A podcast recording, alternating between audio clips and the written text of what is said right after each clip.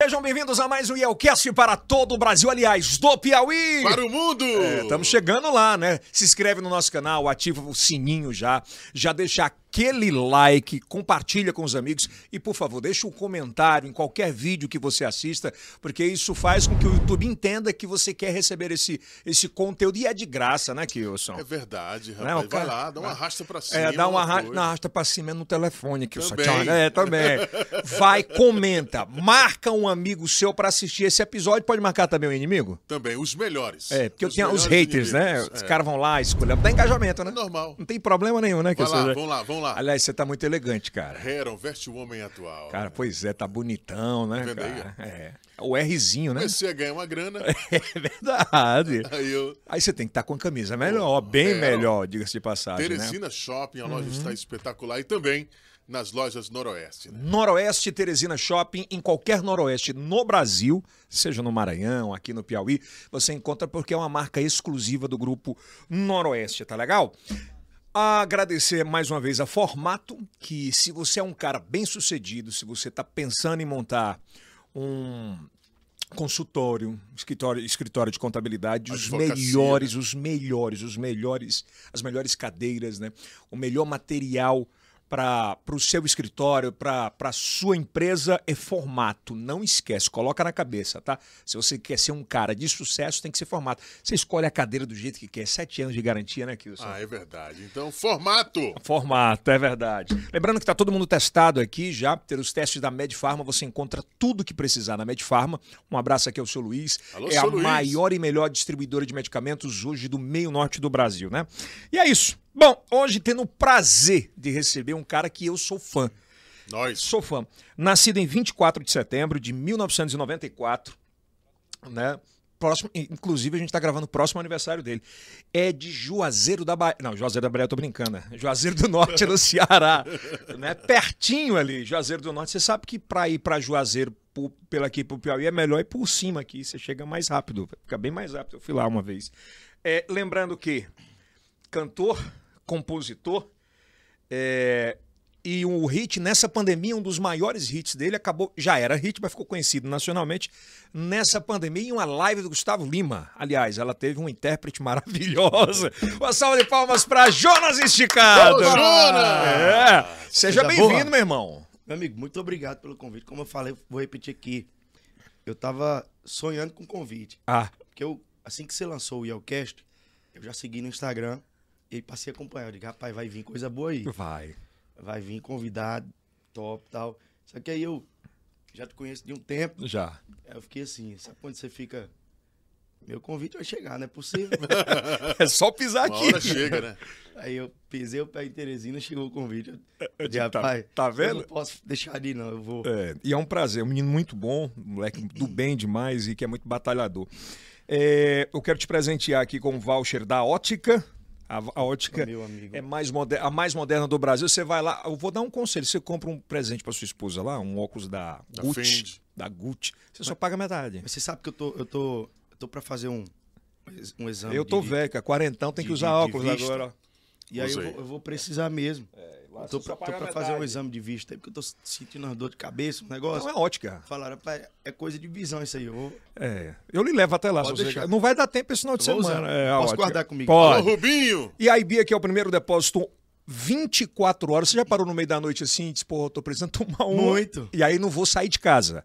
E esse aqui é pra você tomar com sua esposa. É um demi-seco da Aurora, maravilhoso presente. Sensacional. Muito hein? obrigado. Presente do iBeer pra você, o primeiro depósito vi- é, 24 horas no final de Delivery, semana, né? delivery, é Delivery. totalmente delivery. Você liga, se você tiver no motel não tem problema, ele vai Vai, te... vai deixar onde tiver. Vai, vai deixar. deixar eu, onde eu não tenho problema, não. Eu vou, eu vou. É porque assim, essas coisas chiques demais assim, Ah. pra mim, impo- importante é. É tomar um, também sou do mesmo jeito, não tem problema. Um abraço à turma da Formato. Valeu, Dani. Obrigado, tá Valeu, aqui. Janaína. Jonas, quem é Jonas Micael Costa Xavier? Agora deixa eu perguntar uma coisa pra você. Ah, Esse, esse release aí Hum. tem só uma informaçãozinha que pois me diga. é pra você tirar daí. O que é? Compositor. Não é compositor? Eu nunca fiz uma música na minha vida. Tá vendo, Denis?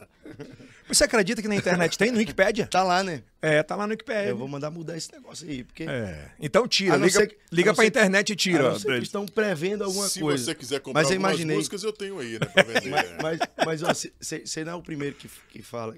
Porque tá, tá, tá lá realmente. Tá no Wikipédia, né? Tá Quando lá. dá uma pesquisada, a gente vê isso. E quem é esse menino Jonas Micael Costa Xavier? Cara, é um cara de. De muito. Acredito eu, né? Falar de. Eu, eu sou péssimo em falar Uhum. É, de bem fa- de é, mim. É, Acho que é péssimo pra qualquer é pessoa. né? verdade. Eu sou, eu sou um cara, na minha, humilde, né? Que sei ver o meu espaço em cada lugar. Batalhador pra caramba. Né? Tenho aí um, um, um bom tempo de carreira já. Já passei por poucas e boas que só eu sei, que eu nunca fui de expor muito. Mas sou tranquilo demais. Cara de 26 anos que tá aí na estrada em busca de, de acredito eu que hoje sou um cara realizado. Sou um cara que. Realizado e ao mesmo tempo em busca de, De novos de desafios. novos né? desafios, de, de viver coisas novas. E como é que foi a infância, cara, lá no Juazeiro? Eu quero saber dessa época. Infância, É porque é de diferente de cantor, hoje a nossa infância daquela infância. Isso, não. A minha, velho, foi. Puxa um pouquinho, raiz. Mickey. A minha foi raiz total. Pois é, conta um pouco dessa época lá no Juazeiro. Qual é a tua memória infantil, assim? A minha, cara, a minha, eu fui um. Sempre fui de aquele menino que corre no meio da rua descalço, soltando bomba, tempo de São João. Aí qual é o tempo que você faz aquele boneco do Judas e enche de bomba dentro, estoura? História. Ali é, Na época Qual- da Semana Santa. Tua- né? é Semana Santa. É, tu é filho de. é, São quantos irmãos na tua casa? Quatro. Não, quatro comigo. São quatro homens. Quatro homens? Quatro homens. Eu sou o mais velho, com 26. Tem o Jardel com. Hoje o Jardel fez 26, porque assim, a gente tem um ano. Teu pai não brincou um muito, não, né? Não, brincou não. Eu e o Jardel somos irmãos do, me- do mesmo pai Hum. e da mesma mãe. E aí, o meu pai faleceu quando eu tinha um ano e quase dois anos de idade. Meu irmão era recém-nascido. E aí, eu hoje tenho um padrasto. E ele tem mais dois filhos com a minha mãe, meus outros dois irmãos. O Pedro Henrique, que hoje tem 19, e tem o Davi com 11. Então, praticamente assim, você não teve uma convivência com teu pai, né? Não, Dois não, anos, não. né, Meu cara? pai, Ah. não- se você me perguntar da fisionomia ou Você alguma não- lembrança, eu não tenho. Não então, tem, né? Ele acabou sendo eu teu, meio que não o teu consigo- padrasto. É, eu meio que não consigo ter uma, uma, uma emoção em- ao falar dele, porque eu não, não, É, não, não é? não lembro da E, ele- convivência. e o teu padrasto foi um cara legal também, né? Cara, meu padrasto, acho que desde meus quatro anos de idade, tá com a minha mãe. Foi um cara super gente boa, foi um cara que me ensinou a viver a vida e me- acho que muita coisa do que, que eu sei hoje eu Verdade. devo a ele. Devo a ele. Meu primeiro emprego é, foi com ele, né, meu primeiro emprego de verdade mesmo. E ele que me ensinou que Tu começou, tu, tu, tu trabalhava com o que antes? Eu tô, eu tô tentando passear nessa juventude, pra lembrar das coisas, como é que a música Eu, entra. eu vou dizer pra você uma coisa. Vocês, eu já trabalhei de um monte de coisa que se você olhar pra minha cara aqui, você diz, rapaz, esse cara não fez isso, não. E o que foi, homem? Ele tá Tu mentindo. começou a trabalhar com quantos anos? Eu, olha, eu sempre fui muito desenrolado, assim, muito tímido, mas ao mesmo tempo de não ficar parado em nada. Uhum. Se eu chego aqui, teu, tu tem uma, um- uma lanchonetezinha aqui. Eu sou teu amigo, eu chego aqui, sento contigo, a gente bate um papo, joga um dominó, joga um baralho, joga um negócio. Quando tá ali funcionando o negócio, tu pede uma ajuda, eu já começo a trabalhar contigo ali. Eu, eu tô com um avental, tô ajudando a fazer alguma coisa. E eu comecei assim. Eu tenho um amigo, tem um amigo que tem uma, lancho- uma lanchonete. Eu, meu primeiro, primeiro emprego, assim, não era um emprego de verdade, porque eu não tinha um compromisso certo.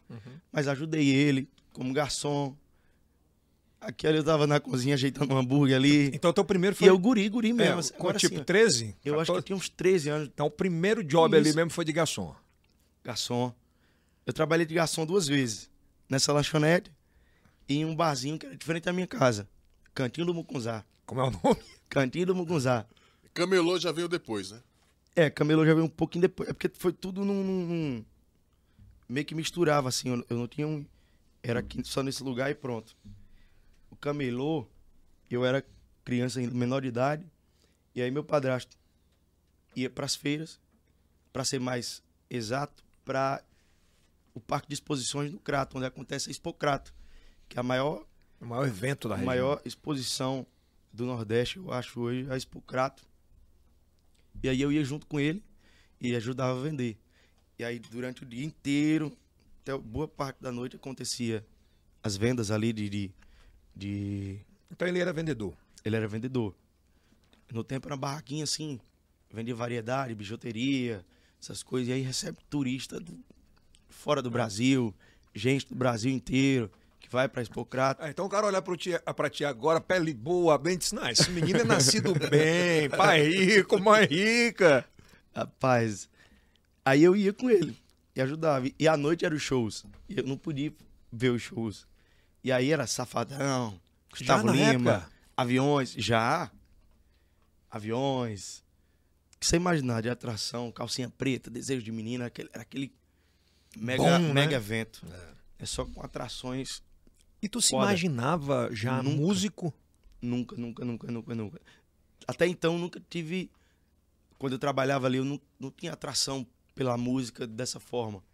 Sabe? Hum. Eu costumava ver vídeo ali, DVDs, essas coisas, mas até então não. E aí eu ficava naquela, né? Ajudei ele um bom tempo ali na Expocrata, porque a Expocrata ela dura um, acho que são duas semanas.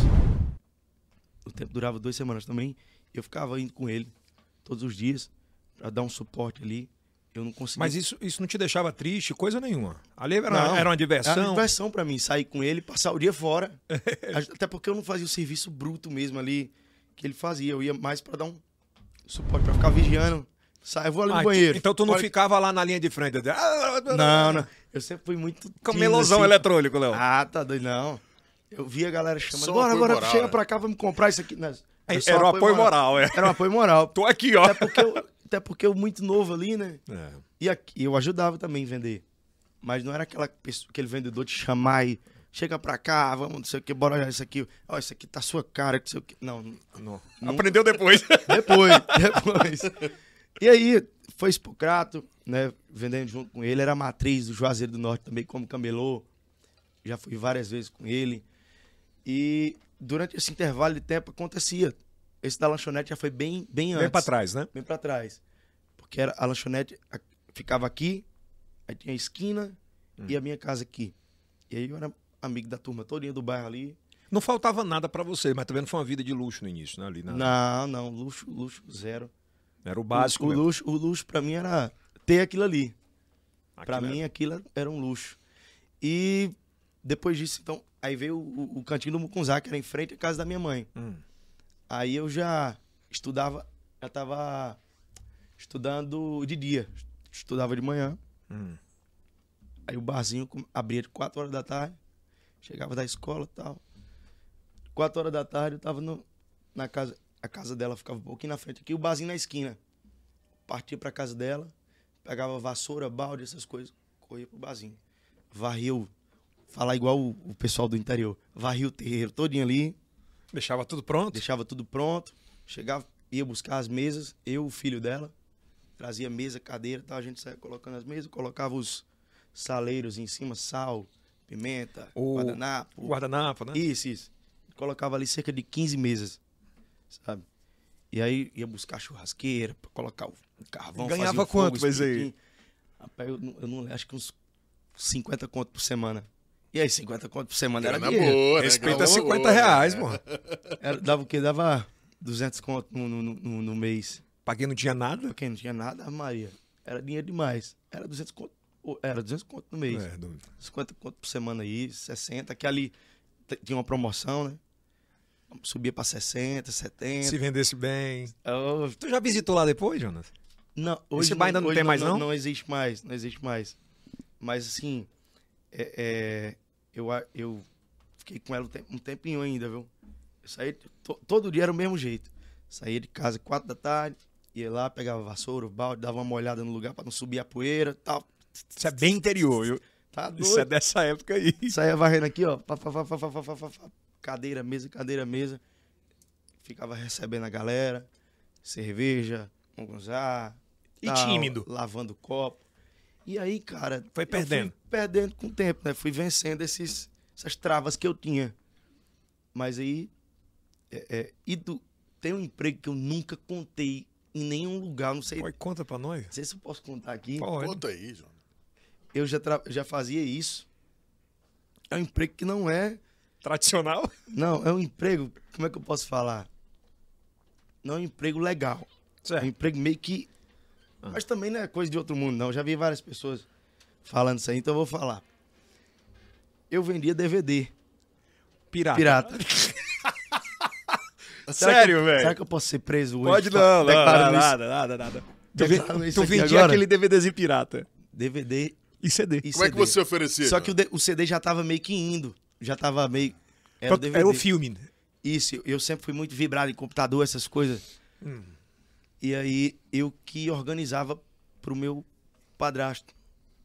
Eu ficava à frente ali em relação à produção. A gente também fazia alguns, sabe?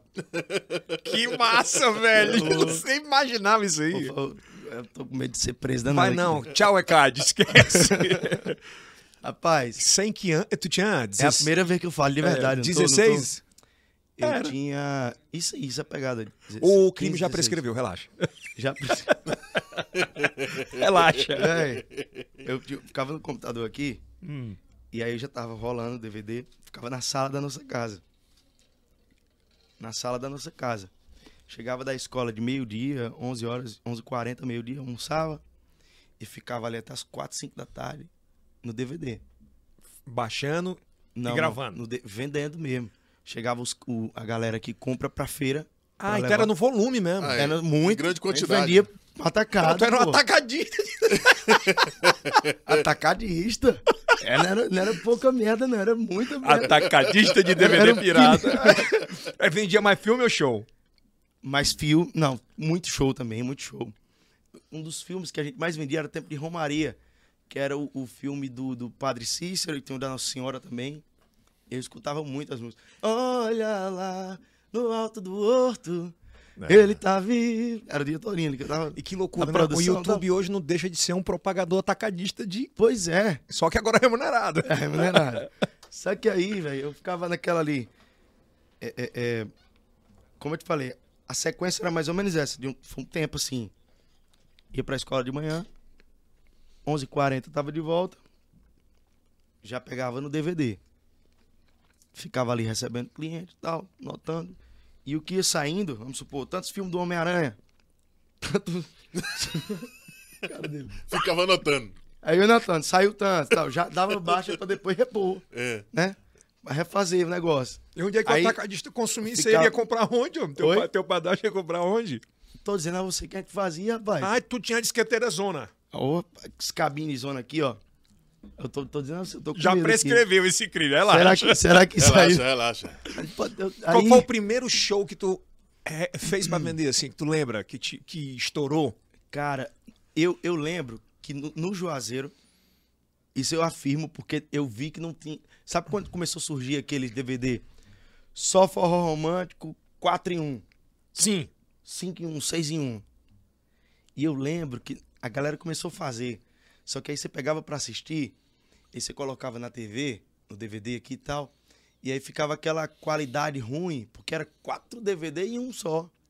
Quatro Fazia shows. compressão, né? Era tipo forró romântico, desejo de menina, calcinha preta, é, Vamos mostrar esses DVD já já aqui. e mais outras, e mais outras duas bandas românticas. Então, quatro em um ficava aquela coisa, os pixels meio que, que aqueles quadradinhos na tela, Então tal. tu manja, né? Não, mas presta atenção, isso era da galera. E aí eu digo, rapaz, eu vou. Eu comecei a mexer, tal, tal, tal. Eu vou fazer o melhor. Sempre em busca de fazer o, o melhor. E aí eu corri Melhor, aqui e tal, peguei.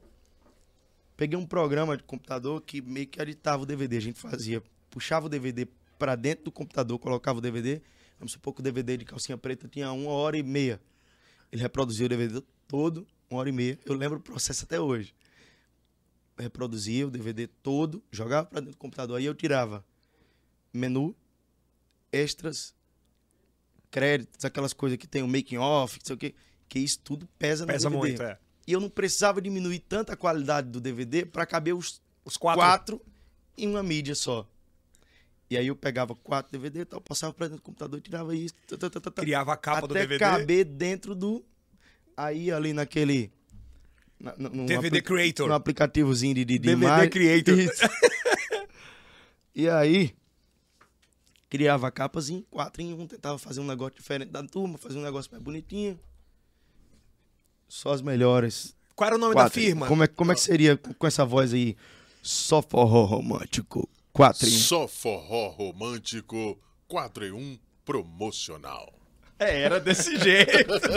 Qual era o nome da firma? Tinha, não? Não, não tinha, tá? É, se Ave tivesse, Maria. tava ferrado. Ave Maria, no tempo tava aquela coisa Quer louca. dizer que foi você que criava aquele CD. Não, Eu não Era o eu, Du. eu fiz algum. Pode ter chegado pra cá também, que a galera espalhava certeza. muito. Então, Tiragem, assim, fazia tiragem tipo o quê? Tu lembra assim? Rapaz, Numa tarde? Ó, a gente chegou a vender uma vez DVD de Romaria. Como eu te falei, era os que mais saíam. Tempo de Romaria, assim. Até porque Juazeiro tem muita essa característica, né? muita, A gente recebe muito Romeiro no Juazeiro. É, é, muita gente de Alagoas, do Maranhão, turista do Brasil inteiro, né? Pra ver o Padre É, Cícero. o catolicismo não só é pra ver forte, Padre, né? é, isso. E não só pra ver o Padre Cícero, mas em si, a- pra visitar a cidade, pra ver. Uhum. E aí, pra visitar as outras regiões ali, tem o Caldas, que é de água- água- águas naturais e tal. A galera meio que faz um, um- um Uhum. tour, né? Aproveita que foi pra ver o Padre Cícero e dá uma volta geral. E aí, meu amigo, a galera é muito fiel ali, sabe? Conseguiu, E aí- ver- conseguiu tirar quanto? Rapaz, em média o quê? te juro. Tinha dia que na, na- na produção, lá na, na fabricação, a gente ficava, passava o dia inteiro. E aí E saía. não dava conta. N- Não. A gente tinha uma, como você falou, tinha uma cabine zona. Você bota um- a matriz no meio, as milhas virgens, cabia umas 10 cada cabine. Saía 15, 15 minutos, saía 20. É mesmo, velho. Saía 20. Eu tô- Ganhou muita grana? Cara, era. Deve era- ter entrado da- uma grana. Entrava, entrava uma grana bacana. Não era essas coisas pra mudar de vida, não, mas. Eu já tenho até a thumb Scott aqui. Jonas esticado falsifica. Faz isso Tô não, brincando. senão Vai ter um de O pirata de vai, ter- vai ter Juazeiro. um bocado de caba com raiva de mim aí. Como é? O pirata Não, de mas pelo Juazeiro. menos. né? é- é- Eu acho que até a gravadora cancela o contrato comigo. Não, não, não, não, não, não, não, vamos pra esse lado, não. Isso era prescrever, já É, passou já, É, velho. Já foi, velho. Passou. E hoje, o- hoje a tecnologia demo- democratizou muito forte, né? Você tem TikTok, Instagram, YouTube. É, as plataformas de streaming não, não têm mais essa necessidade. Tanto é que perdeu força. Até os pendrives perderam, né? Hoje o Isso. cara tá na palma do telefone, ele O telefone. co- conecta no, no- E eu acho que a galera deu uma ajeitada e formalizou um negócio que, Deu uma ajeitada, é verdade. que já era, né? E quando é que a música entra, cara? A música entrou depois de um tempinho, viu? A música, cara, eu já tava estudando à noite e trabalhava durante o dia com meu pai. Ele já tinha deixado de vender DVD, ele já tinha. Essa época tinha isso. É porque, velho, o DVD ficou um pouco complicado. A gente começou a vender DVD de 10 real. 10 reais DVD. E aí era aquela lou- loucura. Tem mais um, um- um episódio do DVD Hum. que acho que só a gente. Do momento ali, era só a gente fazia também. Tipo, quando saía um DVD lançamento, tava na locadora ali, ficava a bolinha dourada, né? É. Nossa, aquela loucura pra você conseguir o filme. E aí eu ficava de olho ali, sempre em contato com o cara da locadora. Saiu, pá, eu ia lá. Meu pai nunca foi ligado a essas coisas. E tu já ma- Tecnologia, eu já matava, buscava, alugava o DVD original. Hum. Vamos supor, Homem-Aranha. Locava lá, né? Eu lembro do Homem-Aranha porque foi um, foi um dos estouro. Acho que foi o filme que eu, que eu aprendi a fazer o. E vi, o DVD tava vindo aquele Blu-ray. É um DVD que vem travado, que se você colocar na, na, na máquina, ela não reproduz. Ele vem travado. Só pra Blueira. É um console É. que só ele lia. Não, a máquina não lê, velho. Aí Eu digo, cara, como é que eu vou fazer pra fazer umas cópias desse bicho aqui? Tu conseguiu? Consegui. Como? Ah, você acha que... Tem um aplicativo chamado DVD Shrink, Shrink, sei lá, uma coisa assim, eu não sei a pronúncia direito. E aí eu baixei no computador, no Windows e tal. E aí era, esse- era esse mesmo processo. Você coloca o DVD, ele repro... acho que tinha umas duas horas e pouco de filme. Ele reproduz o filme inteiro pra passar pra dentro do computador, pra destravar. É, ele quebrava. Porque o Blu-ray, ah, é, porque o Blu-ray, o tamanho dele é não sei quantos gigas, e o DVD, o DVD, a mídia, 700 mega. na- O primeiro? é, né? e a mídia, acho que é 8 GB, não sei, ou é 7 GB e meio. Era. É. E o DVD é bem maior, o Blu-ray. E eu passava pra dentro do computador e fazia aquele mesmo processo. Pra não diminuir a qualidade de imagem, Tirava a gente tudo. tirava alguma coisa, legenda, tirava os outros idiomas, que vem com vários idiomas. Você meio que entra ali no. Rapaz, você era um hacker. E aí, Esse foi o que estourou toma também. filme do Homem-Aranha no meio do Tu mundo. já fez reprodução de filme pornô? Não, o, o, o lado, lado pornô acho que. Não, mas é verdade, verdade. O lado do, do, do pornozão, assim, essas coisas, eu nunca pegava. Não, né? dei. Não era muito forte em Juazeiro, Acho né? que como- É verdade. mas eu acho que como eu era menor de idade, meu padrasto, assim, ficava naquela, tá? eu deixava ali. Aí você. É, Não. Reprodução pra outra coisa. Já estamos fazendo coisa errada demais, deixa eu. deixa quieto, pornô deixa de esse lado. menino longe disso. Eu- Meu padrasto, quando escutar essa entrevista aqui, ele vai ficar tremendo em casa. viu? Vai, vai, vai. Fica tranquilo, fica tranquilo. Fica É, tranquilo. já pres- prescreveu, relaxa. já, já passou. Já era. E quando é que a música entra definitivamente, né, cara? Assim, Isso. Porque todo mundo imagina, Jonas, que você Porque durante. cantava desde cedo, né? E é porque durante o, o- é, tempo do DVD, é, era esse processo. Na escola, de, de 7 da manhã a meio-dia, ficava no DVD ali até 4 da tarde. 4 da tarde diante eu tava no barzinho, de frente de casa. Tocando, né? E aí no barzinho eu ficava até meia-noite, uma hora da manhã, Não, ouvindo, na verdade. né? Não, no barzinho era, era garçom. Garçom, pô. Garçom. Mas ficava Garçom. ouvindo a música, né? Isso. Aí tocava DVD de tudo que é banda lá na TV, né? Aquela correria, vendendo espetinho, vendendo mucunzá. E aí, foi passando o tempo, né? O meu pai é, comprou um, um ponto comercial dentro do Mercado Central de Juazeiro e aí passou a trabalhar com variedade. É, bolsa, carteira de couro, é, maquiagem, aqueles radinhos de pilha, aquela coisa. E eu, mais uma vez, junto com ele ali, acompanhando, né, gerindo as coisas. Ele viajava para comprar Tu mercadoria ficava, assumia tudo. eu assumia tudo. Ficava eu e um, mais uma funcionária ali na loja e tal. Mas ficava E tu já ganhando gosto pela venda, né? eu já ganhando gosto, sempre acompanhando de perto ali. Mas aí, eu já sempre curtia, daí pra frente já tava curtindo muito show, né? Tava começando a sair pras festas. E eu acho que eu era um dos únicos da turma de amigos, assim, que chegava no show e ao invés de. Claro que eu tomava um, ninguém é de ferro. Aproveitava o show, mas eu acho que eu era um dos únicos que ficava aqui no pé do palco, hipnotizado, vendo como tudo acontece vendo aquela jogo de luz, iluminação, o cantor chegando ali e tal, e dando alô pra galera, fazendo aquele fuar. E eu sempre fui muito curioso, eu via aqueles microfones na frente do palco, aqueles. Eu ficava curioso com tudo. Acho que eu era. Meus amigos tudo bebo, louco, curtindo a festa. lá, olhando. Eu tomando uma, mas estava ligado em tudo aqui, prestando atenção, vendo como tudo funciona. Sempre fui assim, pro, mas pro lado do show, né, do evento. O primeiro pegando- que te hipnotizou mais, assim. Cara, eu, não- eu já fui de show da calcinha preta, o Safadão também. Eu, eu tinha um vídeo aqui, eu não sei se eu tenho ainda. Eu na frente do palco, Se tiver, me manda que eu mando bem te mostrar. eu na frente do palco, eu vou te mandar, pra você mostrar aí. Eu mandei até pro Safadão esse, esse vídeo. Na frente do palco, curtindo o show dele. Isso foi numa. Acho que foi depois da Expocrata um pouco. E aí eu já não trabalhava mais na Expocrata, trabalhava no Mercado Central. Meu pai. E aí acho que eram as melhores da, da Expocrata, alguma coisa assim. Sempre fazia um evento antes da Expocrata e um evento pós.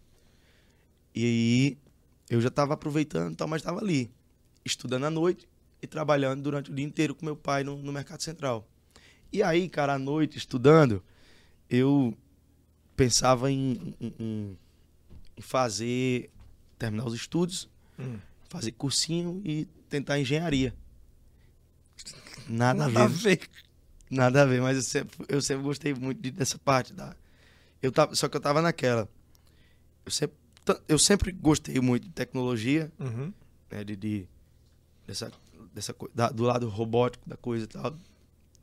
Pessoas atuais que pensam na frente, inventam alguma coisa aqui.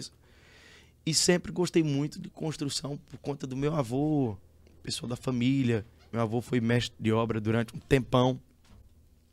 E eu adoro ver as coisas acontecendo do zero, o processo de construção. E eu ficava naquela, na dúvida, mas tinha- era algo pro lado da engenharia. Né? E aí, nesse, nessa, nesse tempo de, de decisão aí do que queria, do que não queria, eu tava ali na escola à noite, eu, tá certo dia eu indo pra escola, ia passando na calçada ali de um, de um amigo, tava os amigos reunidos, um rapaz com violão, tocando aqui, eu, rapaz, deixa eu parar ali. Parei, fiquei escutando a turma fazendo e tal. E aí só cantava MPB. E eu ligado nos forró demais, né? Quando tocou um forró de gay, pá, já me intrometi no meio ali. Como era só amigo, eu não tive tanta vergonha. Cantei um pouquinho ali. Eu não lembro a música, mas, Mas tu cantava tipo isso antes, de alguma forma no banheiro? no banheiro, em casa, sempre cantando ali e tal. E na sala de aula, aqui ali tava com os amigos, pegava o caderno aqui. No caderno tem meio que uma, um som de, de bateria acústica que eu batava, batia com um lado da mão e com o outro aqui que fazia tipo um bumbo e uma caixa. Ah. E aí cantava e a galera sempre dizia assim: rapaz, você tem voz de cantor de forró. Rapaz, você tem. E, e a galera que vai colocando a- a, A sementinha. a semente na sua cabeça, né? Quando você vê, está plantada. É. Aquele ditado, né? Água mole, pedra dura, tanto bate até que fúria. Pá, pá, falando isso. E aí aconteceu esse episódio, como eu te falei aqui. O rapaz lá com violão, sentei, cantei uma música, cantei outra, fui pegando gosto. E a galera que tava em volta, gostando. Arruma esse negócio aí. Rapaz, bicho, tal, tal, tal, com a rocha, eu, pá, pá, cantando. E aí um dos meus amigos, assim, depois de um, dois, três dias de encontro na calçada, porque não foi só uma vez, ali com violão, cantando, aí um dos amigos foi disse assim, rapaz, eu vou reunir uma galera, montar uma banda de forró. E tu vai ser o cantor. Eu digo, rapaz, é mentira. Verdadeiro paredão no talo, né? É, esse amigo meu disse, bora montar. Eu digo, rapaz, eu só acredito vendo. Aí fui pra escola. Quando foi daqui uma semana, uma semana e pouco, ele me liga. Passa aqui em casa. Também não disse o que era. Aí tu foi lá. Eu parti, né? Pertinho da escola. Antes de ir pra escola. Cheguei lá na casa dele, tava o portão da garagem aberto assim, ó. Tinha umas 10 pessoas na frente. Eu que danada é isso? É a renovação que tá tendo? No interior tem muita renovação. Da né? renovação, é. E aí, essa é a renovação que tá tendo na casa dele. Chamou eu pra comer um bolinho, alguma coisa. Quando eu cheguei, tinha um cara na bateria aqui. Uma caixa de som desse tamanho. Uns fones furados. Hum. Um cara na guitarra e um cara no baixo. E o microfone só assim esperando. Era baixo, guitarra, bateria. E pronto. E aí, ele foi disse, canta aqui, uma música. Eu digo, cara, eu digo, não, vou cantar não, você tá doido. A galera olhando assim, vou cantar nada. Sei que foi um trabalho pra me convencer a cantar. E eu disse, rapaz, faz o seguinte, fecha as portas da garagem aí. Vergonha não, além. Fecha as portas da garagem aí. Eu vou, eu vou pensar. Quando fechou as portas da garagem, aí eu comecei muito acanhado ali, cantei uma, cantei outra e tal. Quando eu percebi que abri o olho, ele tava fazendo um ensaio todo fim de semana. Era sexta, pegava da sexta à noite, não, pegava da sexta de dia ou à noite, eu já não ia pra escola na sexta. E aí fazia o sábado, domingo, todo mundo naquela sede ali. Passava o dia inteiro ensaiando, fazia cinco músicas. Caralho, velho. É porque a turma não, não desenrolava bem, eu também não. Ficava naquela, né? Até pegar um Repetindo a música até pegar um formato. E a turma toda iniciante e tal. Velho, isso foi durante um tempão. Isso tu tinha uns 17? 16? Isso, isso, acho que tinha 16 um, pra um 17. 17 que para 18. louco, velho. Eu acho que eu já tava pra ficar de maior aí. Se eu não já. Eu, eu sou Você que ruim louco, com né? Ao, tempo que. Pois é, cara. E aí, eu fui pegando gosto pela coisa. Eu sempre fui uma pessoa assim de entrar num negócio e, Até o final. Entrar de até o cabeça, final, entrar de cabeça. Se eu pegar gosto pela coisa, E nessa Esquece. época teu pai e tua mãe nada. te apoiavam porque tu tava Jamais. tomando conta do negócio do cara, né? Jamais. Estudando. Tá doido, menino? Vai ser É, ela, cantor. ela sabia dos meus pensamentos, né? Pra engenharia, pra essa coisa e tal. É, eu já tava pra terminar os estudos. E aí, eu lembro que passou o tempo e tal. Terminei os estudos e comecei a fazer cursinho no Sesc, Pré-vestibular. né? pré-vestibular. Comecei. Só que não parou com a banda. Continuou ensaiando. E aí o rapaz que teve a ideia do negócio da, da banda, de montar tudo, disse, Vazou. bicho, não dá pra mim mais não. Ele arrumou namorada no tempo, eu acho. E aí, não dá pra mim mais não, tal. E eu, eu de caramba, e agora? Aí beleza. Sementinha tava Ele disse, lá. não, não dá, não dá pra mim mais não. Não sei o que, eu já tava empolgado pra caramba ali com a turma. Ele, eu queria ver contigo aí como é que vai ficar. Porque é, é, a bateria foi eu que comprei assim, assim, assado. Isso aqui foi eu que comprei. Eu digo, bicho, bicho, Eu tô, tô ligado nesse papo aí. Acho que ele quer tirar as coisas. Aí eu digo, rapaz, vamos fazer o seguinte. Eu, eu tava trabalhando com meu pai, né? E aquele eu. O dinheiro que eu pegava com meu pai era pra. Dentro da banda. Chegava na minha mão, pá. E você sabe que banda. Eu sei. Você sabe que banda. Você sabe. Você já teve. Você tem ainda? Tenho, tenho, Você tem, você tem. Então você sabe. E no tempo era banda de quintal. Eu pegava o dinheiro, comprava uma pele de bateria, quatro par de baqueta. Teve batera que passou na banda que me fez comprar par de baqueta de 100 conto. Não é que nem hoje. O Que cara eles- chega, tá tudo pronto, não, chefe. Não. E um par de baqueta é o que é? 10 conto? Aquela Hoje é baqueta. 10, 15 que, que o cara bota pra quebrar mesmo. Ah, mas no tempo eu não entendia nada e eu sempre fui de gostar de comprar coisa boa, Boa. pros músicos, capacitar a galera e tal. Eu, fui, eu tava naquela, sabe? E teve um bateria que. "Pá, Essa baqueta aqui é boa, se liga. Liverpool. Não sei se eu que. Cabo emborrachado, não, não dá calo na mão e tal. Eu, Quanto é o par de baqueta? 100 conto. Eu digo, eita porra. E eu que. Aí eu ficava naquela, eu digo, rapaz, a gente tá só ensaiando, eu não tô pagando a galera. É, tava todo deixa, mundo eu, na boa deixa, mesmo. deixa eu agradar aqui e tal. Pegava, acho que eu, no tempo eu recebia 400 conto no mês, era 500 conto. Todo lá dentro. Meu amigo, de 500 conto que você recebe, você já tira sempre um par de baqueta. Você já sabe, Já vai embora aí a... por aí você tira o andar da coisa. E o fora que tu, tu deve ter te endividado também. Meu amigo. Só que eu, eu nunca gostei de, de parcelar as coisas demais. Eu sempre fui daquele comprar à vista ali. E aí, era. Era dinheirão chegando na mão, os 500 batendo na mão, papuf. Então tu mantendo É, tu, tu ganhava pra gastar lá. Era, pra Basicamente. gastar no meu hobby. Era o meu hobby, de fato. E aí, velho, isso foi durante um tempão. O cara desistiu, disse que não ia mais e tal. Pediu pra gente ver como é que ia ficar. Aí eu, caralho, velho, vamos ver aqui. Aí eu peguei uma percussão que eu tinha comprado, acho que no tempo foi dois mil, dois mil reais a percussão. Bicho, fica com a percussão, fica com isso aqui. Aí a gente dividiu algumas coisas, ele ficou, acho que ele deve ter vendido lá. E tu ficou com a batera? E não, eu acho que nem com batera eu fiquei. No tempo a gente conseguiu um batera que tinha a bateria.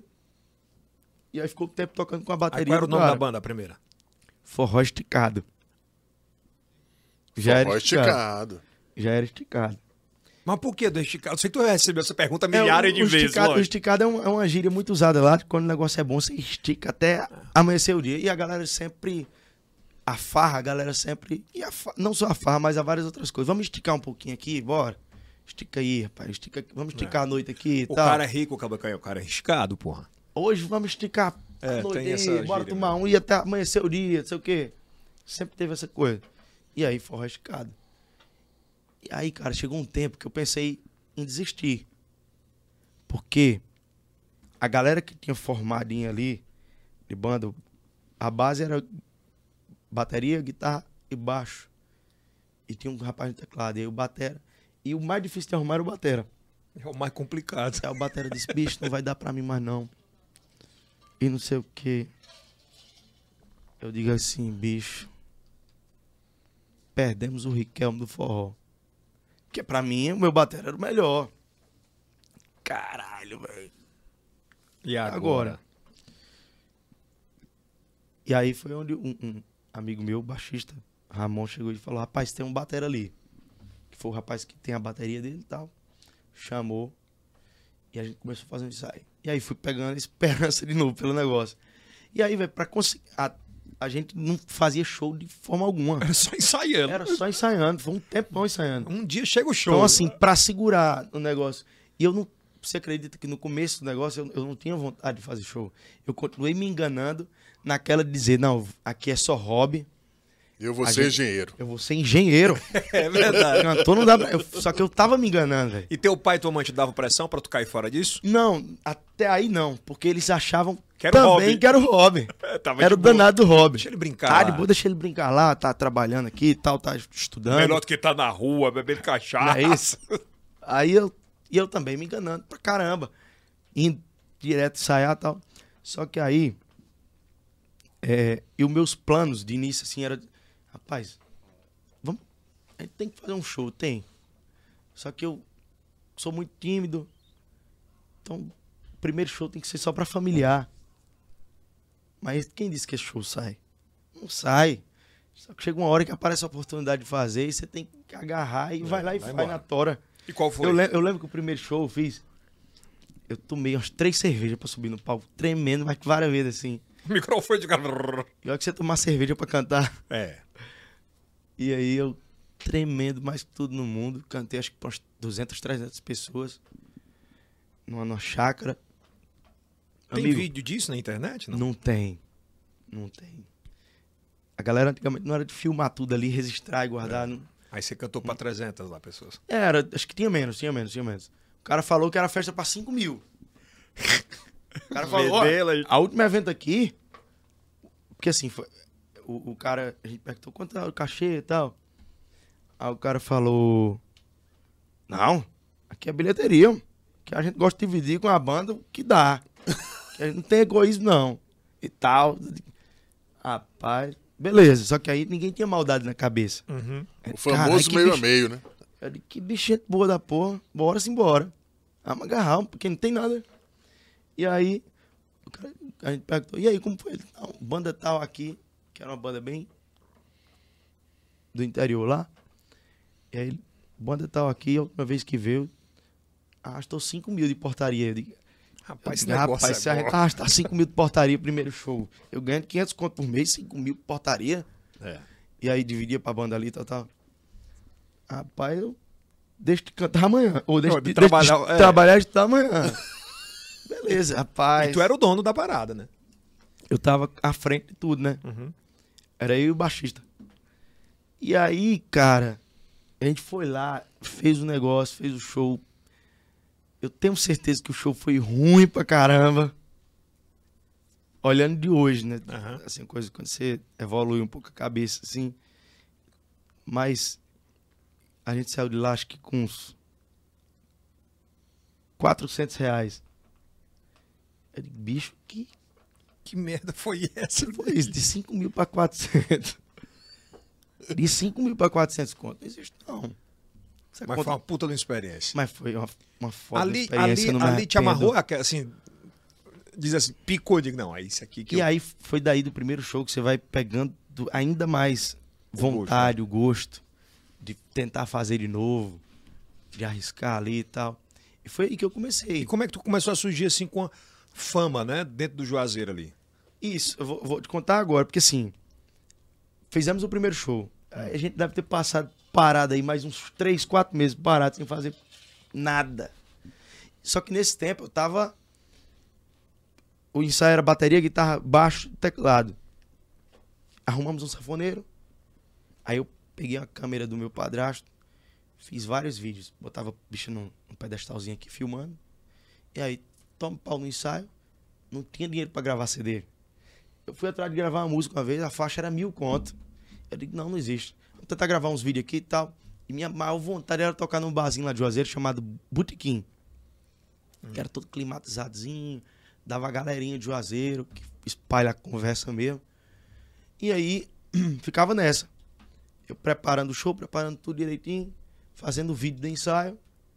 Botava no notebook, botava um fonezinho de ouvido na, na bolsa, botava a pasta aqui de lado, pegava a moto que eu tinha, uma Titan 125, e saía pro barzinho lá. O barzinho abria de 7, 8 horas da noite. Saí com a pasta de lado aqui, fui o baixista. Chegou lá, o cara abriu e aí.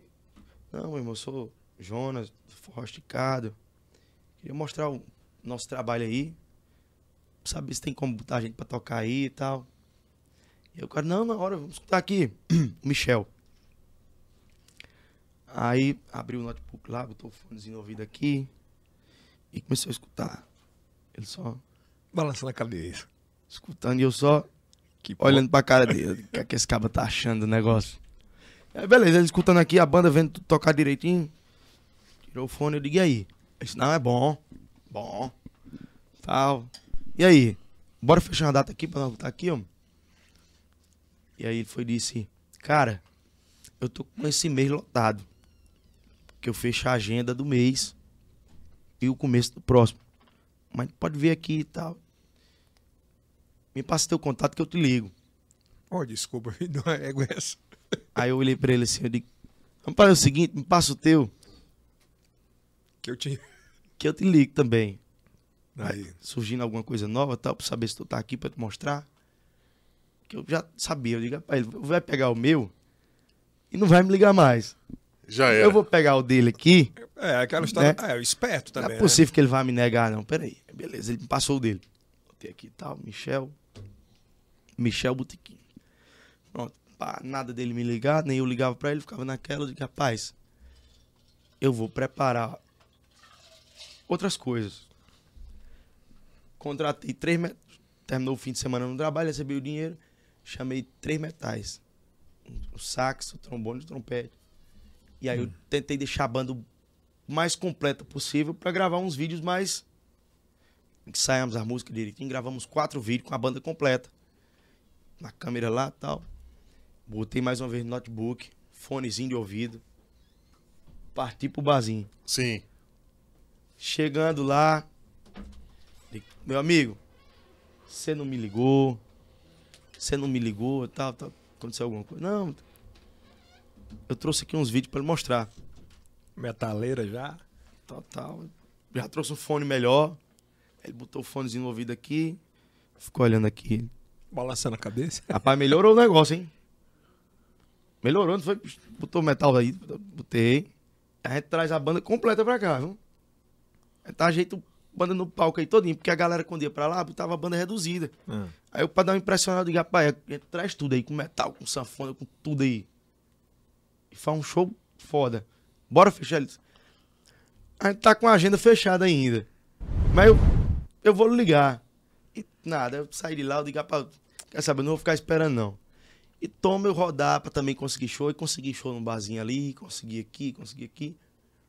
E nada dele me ligar, eu ligava também, não me atendia. Eu não culpo ele também por isso. Porque não Qual é o nome dele? Um- Michel, Michel. Ô, do- Michel! Michel, rapaz. Não, Michel. mas ó, um- uma das coisas que a, É que a natural, galera, né, a galera fala hoje, quando a gente se encontra, assim, ah, hoje que o fulano tá estourado, ele não dá mais moral pro fulano, porque fulano pisou nele. Mas não é pisou, cara. Imagina só, tu tem um barzinho, tu tem um lugar pra colocar a banda pra tocar, e eu chego lá com conteúdo, com um negócio que não te agrada. Tu tem total Liberdade pra dizer que não, Pra não é legal pra casa eu- dele. Ele foi educado de não dizer que não, mas que ligaria. E você tem que ter uma E, e- maturidade é, pra e entender não lhe isso. distratou, né? E não me distratou não hora menosprezou. Foi educado. Foi viu? educado. Então, eu, eu- hoje eu Michel, falo tá com arrependido hoje, né, Ah, Michel? eu falo com, não, mas toquei Tá brincando, muito, pô, toquei ela. muito no botequim, toquei Depois, muito, né? fiz muito sim. E com- Aí, sim, aí continua aí. Só que aí eu, eu não parei, comecei a rodar. Tá, rodei, rodei, rodei, rodei, comecei a fazer um show aqui, um aniversário ali de 15 anos e tal, um barzinho aqui. Já tava ganhando melhor do que Não, não tava. tava, não? Não tá. Não. É porque assim, no começo você vende show de 400 reais, 500, e a banda com oito pessoas, Como é que dá? Como é que paga dá? a conta? eu meio que tirava do bolso pra pagar alguns. Porque assim, era o cachê de um era 70, o cachê de outro era 50, outro era 100. Tá ligado? O sanfoneiro cobrava um pouquinho mais caro, que passava o show ali 3 horas com as É. 15 quilos nos peitos. E ficava aquela coisa. Só que eu ia tentando se ajeitar. E aí o, o, o- eu acho que foi chegando, foi respingando pro Michel, pro Botequim. E minha vontade era tocar lá, velho. Era um desafio, Era um né? desafio. É Eu digo, massa. não, tem que tocar lá. Porque a galerinha, que, o, o público que frequenta o, o botequim, a galera que faz o boca a boca tal. Eu tinha muitos amigos que frequentavam muito lá, então minha vontade era.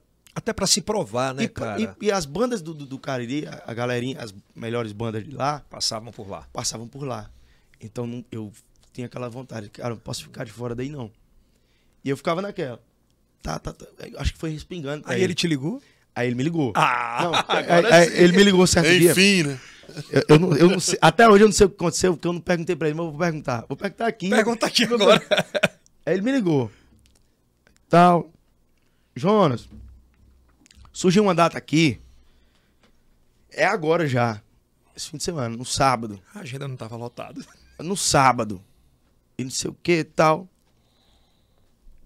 Eu tenho 500 conto pra tu aqui. Eu, eu te disse, eu, eu não. E até de graça, pô. Eu digo, tá fechado, pô, tá fechado, tá fechado. Acho que eu respondi todo. Tá fechado, pô, tá fechado, bora embora. Desliguei o celular, já liguei pro menino. Pô, Ramon feliz da vida. Caralho, vamos tocar no botequim, porra. Tá, não sei o quê. Organizar a banda pra ensaiar, prepara, não sei o quê. Foi a festa. Organizamos todo mundo pra ensaiar. Passamos a sexta todinha ensaiando pra tocar no sábado. E aí preparamos o repertório e tal. Quando foi 8 horas da noite, eu tava... Como eu te falei, o botequim abria de 8 da noite. Certo. E aí, O teu show era que hora? o show era de meia-noite. Oito horas tava lá. Aí 8 horas da noite, só que 8 eu chegava. Meu pai tinha uma, uma picape, acho que é uma, um- uma estrada. E aí eu colocava bateria, percussão em cima e o teclado do rapaz lá. Parti pro barzinho, 8 horas da noite. Eu e o baixista. Chegava lá, montava bateria, Montava tudo. montava Tu percussão. mesmo montava? Eu, eu, eu, eu e o baixista. Então tu montava a bateria, montava o pedestal do Percussão, teclado. Teclado, botava o teclado lá e tal. Que massa, Aí eu digo. Michel, alguém vai tocar essa gente aqui, não deixa ninguém mexer não. Tá, porque Cara, a eu pele. ficava naquela, né? Eu digo, bicho, pelo amor de Deus, não. Não, ele, é só um voz e violão. Eu digo, beleza. É meio que deixava as coisas no cantinho lá, mas já montado. Pra dar uma cara. Quem chegasse de meia-noite que visse eu cantando ali no palco, oxe, que tudo montado aí, estrutura da porra, tá? Isso foi um road que veio montar antes aí, alguma coisa e tal. Eu nem, é imaginava, raiz, nem imaginava que foi o cantor que montou aquilo ali. O cantor que É montou. verdade. é. O cara que montou tá cantando. Aí, beleza. Dublê de rico. Meu amigo, dublê de rico. E aí, de 8 horas, eu tava montando e meia-noite. Voltava pra casa, tomava um banho, saía pegando os músicos em casa, no carro. Alguns músicos iam de moto pro local. E 11h40 eu tava na porta do lugar pra entrar com a galera pra tocar. Pra fazer o, o show. Pra fazer o nosso E espetáculo. foi uma experiência da porra, a primeira, cara? Cara, a primeira foi foda. Eu entrei nervoso pra caramba. Parecia o primeiro show. Muita gente, porque o sábado lá lotava, entupia, assim, sabe? É um barzinho todo climatizado e tal. E aí eu, caramba, que massa tal. Quando eu tava no meio do show, acho que. No meio não, já no final pra mim, né? Quase duas horas de show, aí eu No meio do show. me despedi da galera. Obrigado, galera, tal, sei o que, tal. Lá vem o garçom. Ei, pô. Chamou no ouvido aqui. Michel disse que aqui até é três horas de show, pô. Tem mais uma hora aí. Não tem mais uma hora e pouco. Olhei pra banda assim, eu digo, fudeu. Como é que a gente vai fazer isso aqui? Sem ter repertório, acabou. Repete. Aí os cabas disseram, rapaz, repete tudo aí. Eu digo, beleza, não pode é parar. Não pode é desagradar o homem aí. Primeira e tal. Beleza, a gente repetiu. Começou a repetir, fez um embromeixo e tal. Bateu as três horas, terminou, tava no pé dele. Não pra pegar o dinheiro. Mas passa teu Aí pra feedback. perguntar. E aí, gostou? Gostei e tal, não sei o que, não sei o que. Aí, depois dessa primeira, ele passou mais um tempão sem ligar. Digo, rapaz, não gostou não. Não agradou não. Mas, por, mas véi, só em ter tocado a primeira vez, Já foi, foi, foi né? top. E eu continuei rodando, fazendo show. Chegou um tempo, velho. Continuei rodando, né? Fazendo shows por outros lugares. E aí foi melhorando a coisa, foi, foi trocando uma galera, a banda foi se entrosando Aumentando mais mais o cachê. aumentando mais o cachê. A gente fez alguns. toca- já tava tocando de mil reais em um canto, mil canto em outro. E o botequim, por ser um, um lugar menor, Hum.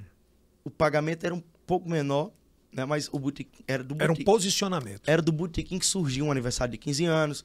Era do botequim que surgia uma formatura. Eu Porque... já tô com vontade de conhecer esse ó. Não, hoje não tem Não tem mais, mais, não não? tem mais.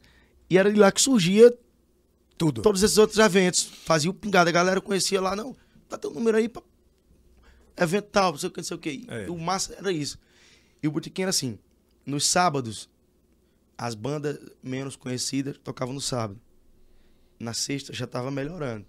E na quinta já eram as mais conhecidas que arrastavam o público. Porque na quinta é mais difícil dar o público e tal, então na quinta eram as bandas mais conhecidas.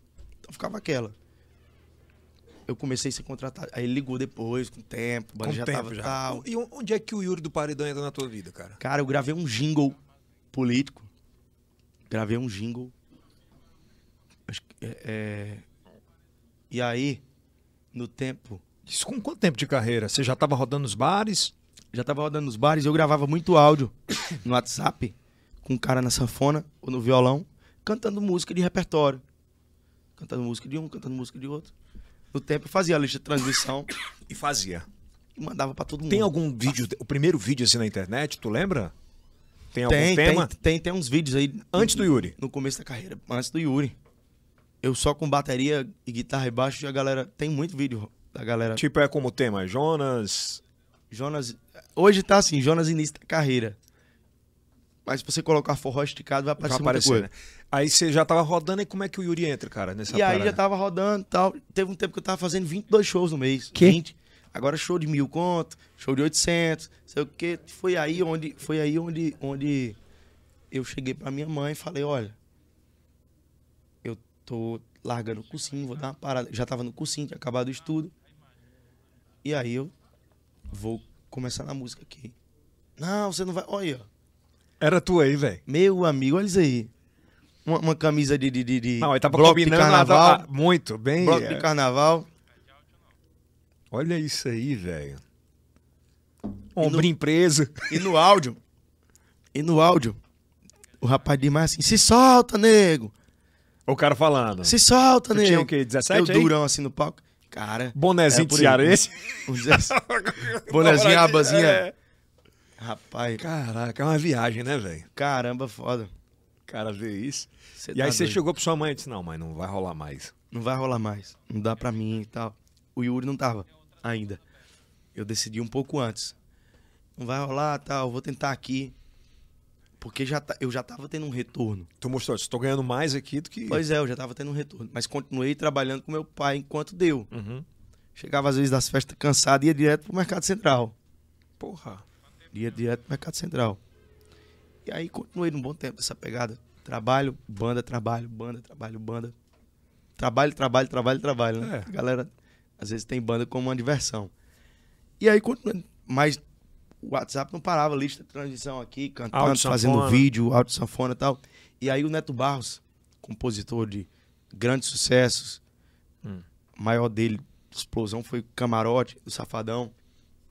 Certo dia me chama. Eu tinha o contato dele salvo no celular. Às vezes me colocavam nos grupos, eu via uma galera conhecida, eu saía salvando os contatos da galera conhecida e botava na minha lista de transmissão. E aí eu era intrometido mesmo, gravava o áudio aqui, cantando, mandava. E ninguém respondia, mas que ali surgia uma coisa. E aí o Neto Barros foi chamou, chamou, ô, meu parceiro, tudo bom, tal, tal, tal. É você cantando esses áudios que sou eu. Queria que você gravasse um jingle político aqui pra mim. Quanto é que você cobra? Eu não tinha noção. Capaz eu cobro 200 reais. 200 conto. Aí fui pro estúdio colocar a voz. Chegou, chegou lá, era uma, uma- um playback da banda do, do Safadão. Aquela música. Tá claro, você não existe sem mim. Tem esse jingle na Não internet? existe. Não, não tem. Acho que não. Acho que não tem. E aí eu gravei o Qual era a jingle. campanha de quem? Era pra governador do estado do Ceará. É o atual governador de lá, É o Camilo? Camilo. Camilo Santana. Isso. Deve ter, certeza. Aí Mas enfim, vai. eu.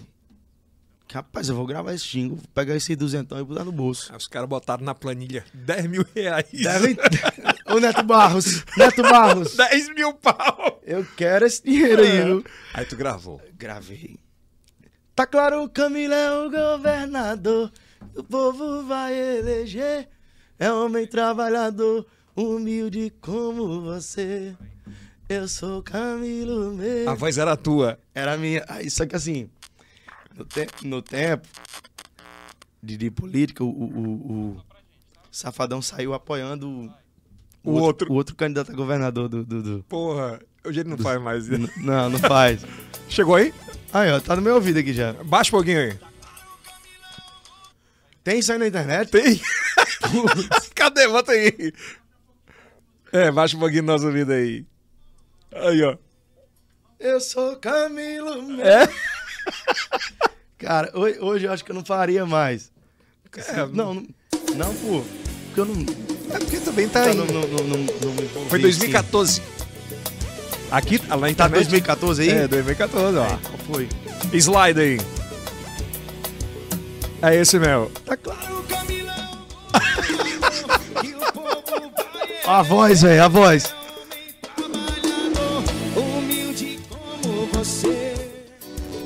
Nostalgia. É.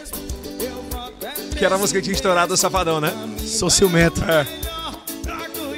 Sim. foi essa. Então foi isso que mudou a tua vida, Foi, foi. né? De dá um fato. vai- dá um draw aí. Então foi mais ou menos isso. Isso, isso, cara. A galera acha tudo aí, né? eu não imaginei que tivesse, nem, eu nunca procurei.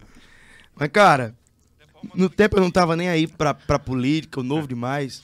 Nem ele se ligava, nem né? me Era um ligava, trabalho, eu né? digo, "Rapaz, Bora gravar, eu tô aqui pra trabalhar, bora botar voz. É a mesma coisa quando ele dá um sanfoneiro, um baterista que gravou o jingle. Pois é, E aí, é a tua arte. eu, não- eu não tinha noção do que ia se tornar, porque assim, É. tava só começando, né? E aí lançou a música do, do, do, do Camilo. Traz uma dose pro homem aqui, que aqui acabou já. Lançou a música do Camilo. Espalharam, jogaram pra tudo que é lado e tal. Daqui a pouco começou o bafafá.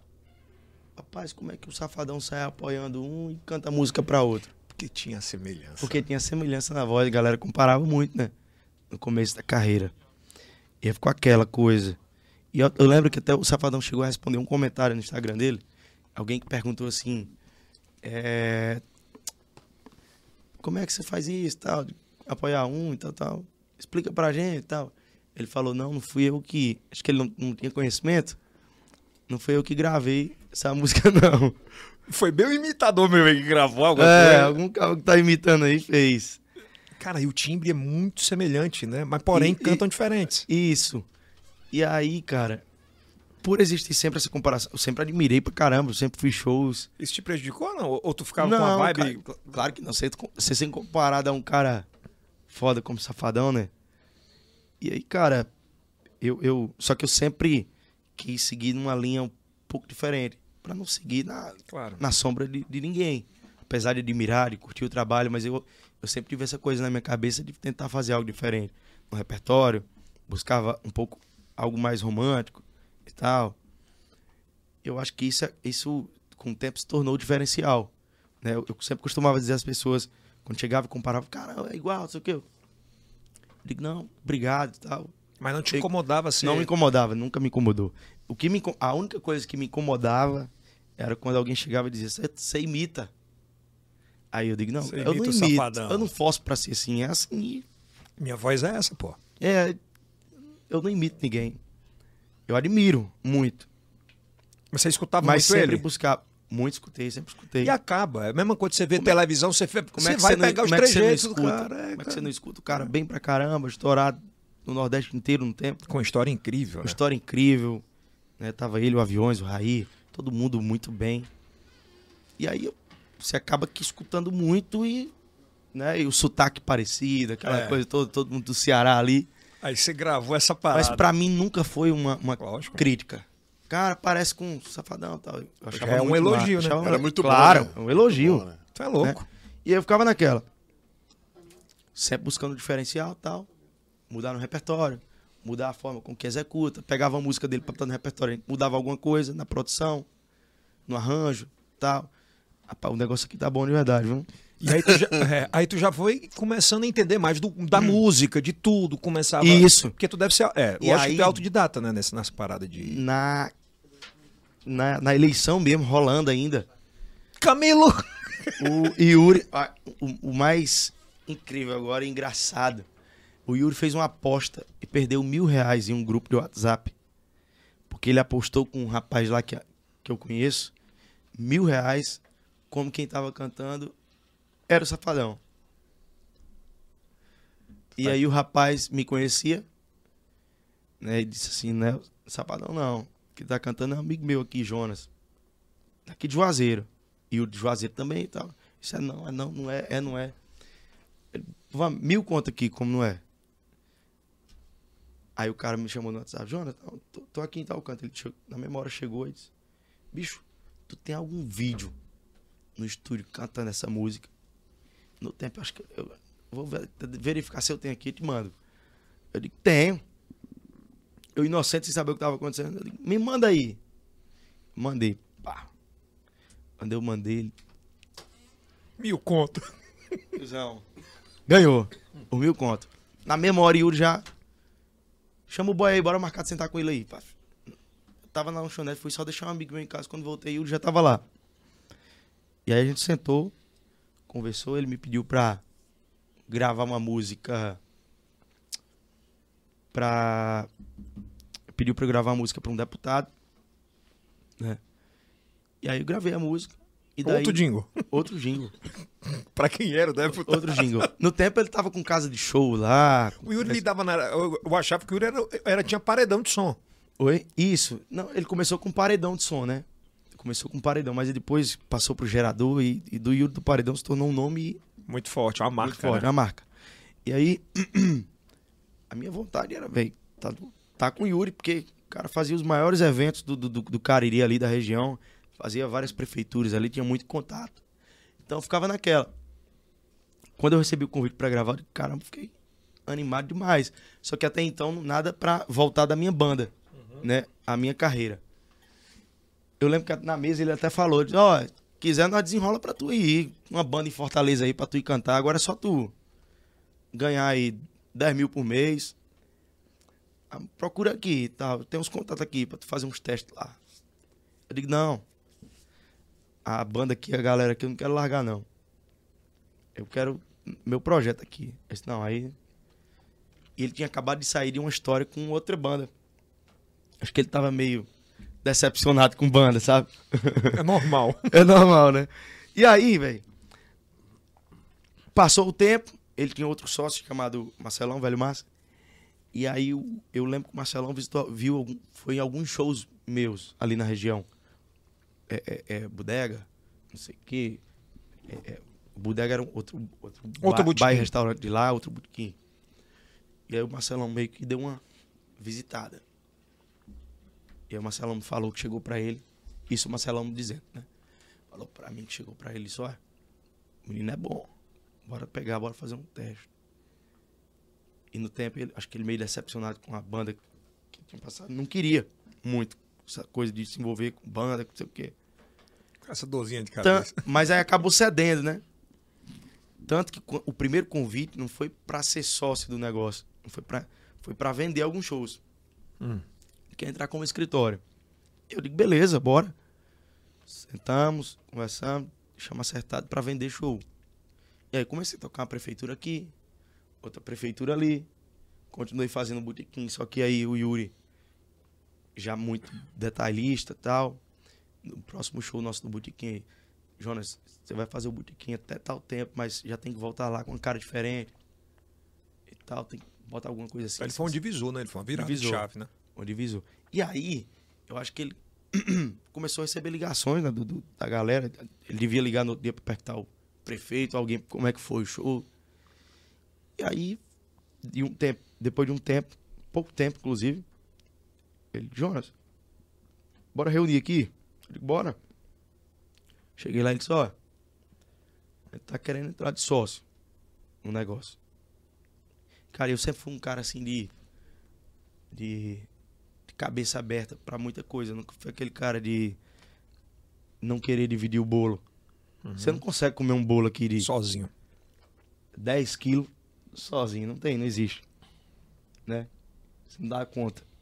E não consegue levar só pra estar com hora E nem você- consegue tomar conta Uma hora você cansa, É. uma hora você cansa. Você tem que dividir o negócio mesmo e. Claro, você vê as melhores condições pra você que dá Claro. pra trabalhar e. E, E cara, tocar o negócio. e, velho, É. se você acredita, se é aquilo que você escolheu pra sua vida, você entrar de cabeça no negócio. E aí foi o que eu fiz. foi o que eu fiz, eu disse, cara, fechado. Bora só decidir aqui como é que fica e tal. Ele decidiu. Fechou o nosso negócio. Essa foi a primeira sociedade, né? Isso, ele, a gente vai investir isso aqui, vamos organizar um ônibus, trocar os instrumentos, fazer aquilo, aquilo outro.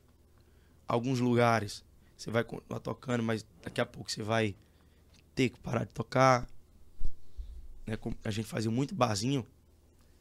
E aí foi uma das coisas que a gente começou a A sair. Mas muito pela orientação é, dele, muito pela né? mercado. orientação. Ele conhecia o e mercado, né, pô? Preço do cachê vai dando uma subida, até pelo, pelo fato de, de você melhorar equipamento, aquela coisa. Mas eu passei um tempo ainda tocando no botequim, só que a gente levava uma estrutura maior, trocava a mesa de som do lugar. Não usava a melhor. mesma, começando a crescer com backline maior, pois né? é, pra mostrar um show diferente no negócio, entendeu? E aí foi melhorando o negócio. Aí você já tinha saído da, de tudo, já estava dedicado Tudo. totalmente. De tudo, de tudo, de tudo. de tudo. Qual foi? An- an- eu lembro que antes de entrar com, com o Yuri, eu tava junto com, com, com uma turma lá do, do Cariri, que também tava fechando show pra mim, que inclusive eram os shows que eu fazia os 20 shows que eu fazia no mês, tinha uma galera junto comigo lá que fechava. E aí era o, Juliano, lá da, da- do Templo na Choperia. Era o Juliano da Choperia conhecido. E aí eu lembro que eu, eu digo, rapaz, o Yuri falou, né? Tu tá fechado com, com o rapaz, com o Juliano, não sei o que. É que você tinha que ter Eu lado, digo, né? tô. Um lado era o outro. Eu digo, tô, tô fechado. E aí, como é que tu vai fazer? Eu digo, pai, não tem o que fazer não. O que eu quero é o melhor pra minha carreira. eu mas eu vou ser leal com ele, eu vou lá conversar com, com No tempo, o Juliano era só agenda, essas coisas, não tinha nada envolvido de sociedade. Eu nunca quis atrelar muitas coisas. Eu, eu queria alguém que tivesse pronto pra viver o negócio, né? É. E aí eu fui, cheguei no Juliano, rapaz, eu tímido pra caramba, nunca fui me posicionar muito em certas coisas. Foi, um, foi foda pra mim Mas chegar. na sua consciência você sabia o que você tinha que fazer, né? Mas era, era o que tinha a fazer no momento pela minha carreira. Ou era, ou era isso ali, ou, ou nada. Ou ia deixar passar o cavalo selado na minha É. frente. Estagnar, né? E aí eu cheguei no Juliano, eu lembro que eu cheguei no Juliano. Eu digo, Juliano, bicho. Falei alguns pontos negativos também do, do, do Desse convivência, né? negócio. Cara, não dá pra mim. Eu, eu já tava um pouco insatisfeito também. Eu digo, rapaz, não dá pra mim. É, eu não falei também que recebi proposta de ninguém e tal, pra- até pra não colocar ninguém em si- em situação. Claro. Ah, fulano de tal tá tirando aqui e tal. Mas falei que tava. E que ia buscar respirar novos ares. Aquela a frase clássica. É, velho, mas eu, não- eu não. Mas foi de boa, não mas tava- você foi tava- também, Não, né, foi de velho? boa. Você eu foi fui lá, não foi aquela é, coisa é de trairagem, não. Fui lá tal. Não, beleza. Aí ele também foi muito de boa. Não, beleza, meu amigo. Cumpre só. Eu quero o seu. Cumpra, é, cumpra só o que, que Já já, tá tinha acordado, fechado e tal. Digo, beleza, a gente cumpriu. E fui lá. E, velho, como é que é, por exemplo? Porque o celeiro de músicas e bandas do Ceará, eles são quase que todos, por completo, é, de Fortaleza. Ou da grande Fortaleza, isso, né? isso, isso. Então, é duas coisas atípicas, né? Você tem, tem você, tem o Ave, né, que é de Sobral, agora o Natanzinho também, que é de Sobral e tal. Como é que é chegar naquele mercado? Porque para você ter chegado nessa virada de forró esticado para Jonas esticado, deve ter sido difícil também entrar no mercado lá, né? Isso, cara. A gente depois do Yuri, a gente passou um tempo ainda como forró esticado. Só que aí começou aquela coisa das bandas. No tempo, o, o Aviões era Aviões, aí rolou a separação. O Safadão era Garota Safada. Mas, aí começou o Safadão, não tirou o Garota Safada, mas ficou Wesley Safadão e Garota Safada. E muitas outras bandas fazendo a mesma coisa. Forró Pegado, virou Douglas Pegador. Chão de avião. chão de avião. E por aí vai. Então a gente. O Yuri só, cara, a gente tem que tirar. Mudar isso aqui. O Yuri já ro- sempre rodando aí, né? Tem que, tem que fazer isso aqui. Eu digo, bora sim, bora. Não tem conversa. Não tem conversa, não tem muito. Bora fazer. Já mudamos as artes, mudou tudo. Do adesivo. Um, um tempo o Anselmo tava com a gente, vendia o show e tal. Mudou tudo. E aí, cara, foi, foi acontecendo aos poucos. Qual foi o primeiro grande show que você fez assim? Tu disse, porra, deu certo aquele negócio do menino da garagem. Cara, a gente fez o primeiro, primeiro, primeiro de fato. Deixa eu ver aqui. Pra eu não, pra eu não desmerecer nenhum outro lugar Não, que a gente lógico. fez. Mas, mas assim, grande, grande mesmo, pra falar a verdade, um show de- a nível nacional, acho que foi quando a gente entrou pro, pro pra Audio Mix, que fez um, um, um- Vila Mix. Ele foi o primeiro impacto. Isso, um show grandioso, assim, sabe? Foi de Goiânia? Não, acho que Eu vi, então, eu tava lá em Goiânia no- naquele. Antes, antes, Foi de antes Goiânia, daquele? antes de Goiânia, eu já tinha feito uns shows que eu considero, assim, foda, porque eu nunca tinha vivido aquilo, né? Então, pra mim. Então, assim. Eu vou, vou mudar a pergunta. Como é que era ser vendedor, camelô, lá na Expocrato e depois ir tocar lá, cara? Voltar, né? Cara, e, e se- você acredita? A primeira vez que eu fiz um show na Expocrato já, é, é, foi como atração. Claro, na noite tinha outras atrações bem maiores. né? Acho que foi com Jorge Matheus a primeira vez. Mas a gente tocou no horário muito bom, né? E eu entrei a galera cantando todas as minhas músicas. Com a mão se Deve ter sido um negócio. Cara, quando eu, eu te juro, quando eu pisei no palco, eu pensei assim, caramba. eu tava há uns anos atrás ali no, na, na barraquinha com meu pai, vendendo e tal, ajudando. E hoje eu tô aqui no, no palco da Expocrato. Então, pra mim, foi uma, uma vitória muito grande. Né? E- um filme, né? Passou um filme. E até então, naquele momento ali, acho que no meu primeiro show, ninguém Dá sabia. mexida contigo nessa Ni- parada. Dá, dá. Até então, no primeiro momento ali, ninguém sabia do, do dessa minha história do passado. Acho Eu que muita gente Eu não sabe. nunca fui de contar. Eu nunca fui de, de querer partir um pouco para esse lado do, do sensacionalismo, de O falar. vitimismo, os caras podem É. enxergar isso. E tu não demonstrou nada disso, É, pelo contrário. tá não, tô, não, tô, não tô falando que quem faz tá fazendo vitimismo, mas chega uma hora que você tem que falar, que você tem que contar. É legal as pessoas saberem que você não é essa pessoa que tá hoje aqui do nada. né? É legal uma hora você chegar aí, ó, eu já passei por isso. É. Por isso, por isso, por isso. Não pra se vitimizar, mas pra Mostrar, porque tem um paralelo Mas grande motivar. entre aquele menino isso. Valores, né? e agora, onde eu Isso. cheguei. É legal uma você história fa- de superação Como- total, é como você velho. falou, não, não, não pra se vitimizar, mas pra motivar Claro. outras pessoas que estão aí na batalha a, a, a- Jura, acho que tu nem. É muito louco, sabe? Porque tu, não- é, quando jovem, tu copiava os DVDs do cara. Imagina o Isso. que é você copiar o DVD do Jorge Matheus. Isso até hoje acontece comigo, porque assim, muita gente que eu, que eu fiz DVD, DVD pirata. Pirata. Até eu, eu não tô acreditando que eu contei essa história pra vocês aqui. Sério, juro, juro por tudo. Nunca Mas é contei. porque é um ambiente de energia boa. Pois é. Nunca falei dessa coisa do DVD, até porque eu tinha um certo receio. Extra, extra, E- e- exclusivo. E, e na, te- e na TV. Break news! Jonas esticado era. Conta tudo. Mas muito bom, cara. É, muito era, bom. Era a única história da minha vida, assim. Que ninguém Antes sabia. de né? cantor, que É, eu- Pouca gente sabia, né? Pouca gente sabe, pouquíssima mesmo. Uma, uma curiosidade eu aqui de espectador assistindo essa história, que é maravilhosa. Cara, como é? Tu copiava o DVD do cara e de repente tu vê o Jorge Jorge Matheus. Dentro da casa do cara. E aí, Fui velho? várias vezes na casa do Jorge, né? Já fui. Tava, o Safadão abriu as portas do estúdio dele pra mim. É, e o Gustavo, cara, minha, o Gustavo. O Gustavo é uma das coisas mais incríveis que aconteceram na minha vida. Como é que você conheceu E ele? o Gustavo, eu já fui tanto show do Gustavo, assim, tanto show, sempre admirei muito. É um cara foda, fantástico, um pai de família incrível, né, dedicado pra caramba. E de repente você tá ali, frente a frente, numa parceria, na sociedade. É, o cara abrindo as portas da sua casa. Bora ali comigo, no avião, tal. Angra. Fazendo você participar de momentos dele. Tava agora por último. Por último não, A mas gente vai falar Tava agora- Estados Unidos, né? no aniversário dele, no aniversário do, do filho dele. A generosidade, são não são momentos muito particulares que você não costuma colocar todo mundo do seu lado. Você coloca pessoas que de, de fato importam. Eu sou muito grato a ele, não só por isso, claro, mas por muita coisa que aconteceu na minha carreira depois dele. São coisas que acontecem depois que você tem pessoas de energia boa do seu lado, né? Sabe quando você tá aqui, mas falta algo, falta uma pessoa aqui. Não que ai, é, o Jonas só acontecia se tivesse o. Não, mas as coisas quando são pra acontecer, sabe? Quando é pra, pra ter aquele encontro, Eu aquela acho que coisa. todo mundo, o Jonas, tem um anjo na vida. Tem um Você anjo. teve, no mínimo aí. Eu tive uns. Eu tive vários. É, mas assim, recente. se você. Recente. É, você tem É.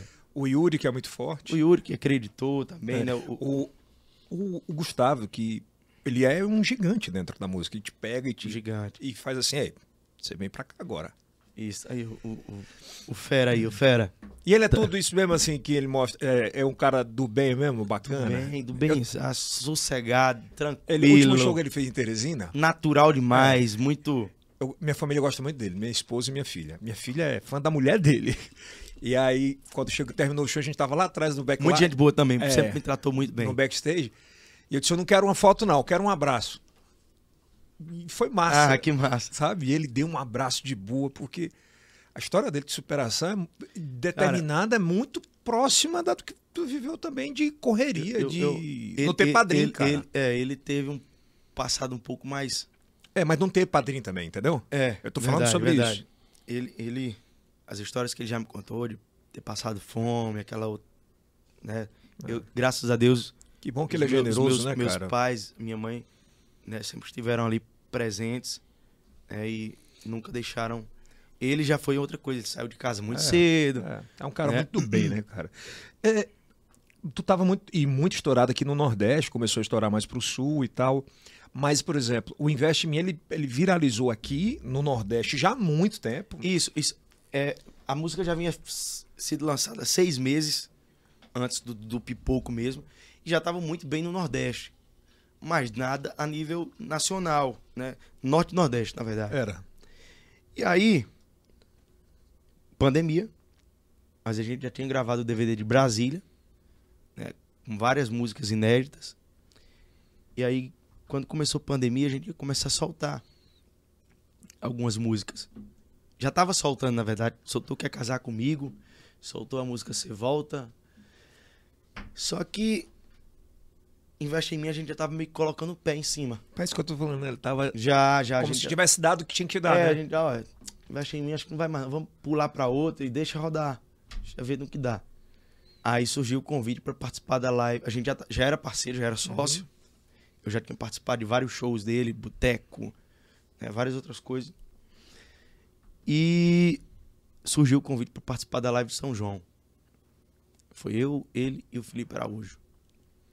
E aí, cara, durante um intervalo, intervalo que eu falo, um comercial, Uhum. a Andressa entrou pra fazer, acho que foi da Riachuelo.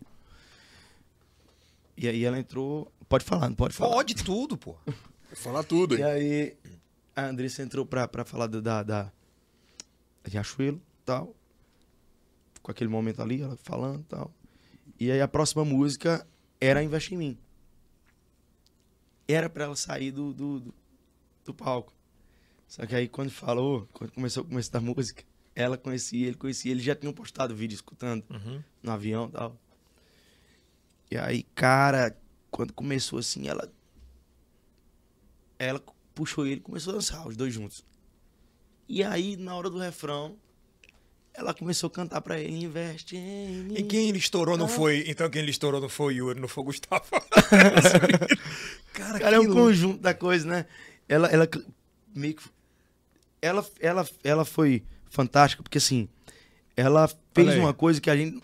Ela deu um start na coisa que a gente não, não tinha noção, que é o pedido de investimento ali, é que pode, né? que rolou pra várias outras coisas.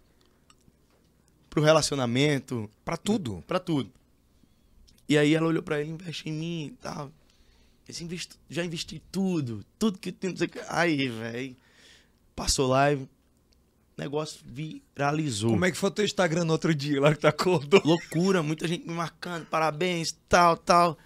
E aí a galera começou a pegar o, o áudio e a mulherada fazendo pro marido, o marido fazendo pra mulher. Pro TikTok, pro Reels. Aí rola, rola pra tudo, porque assim, o marido às vezes apronta e a mulher fica naquela, tal, fazendo chamezinho ali, o cara chega, ô, investe em mim, me ajuda, tal.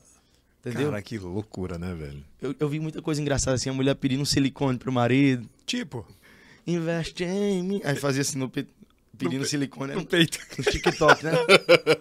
É muito engraçado. Investe em mim foi a principal música da tua carreira?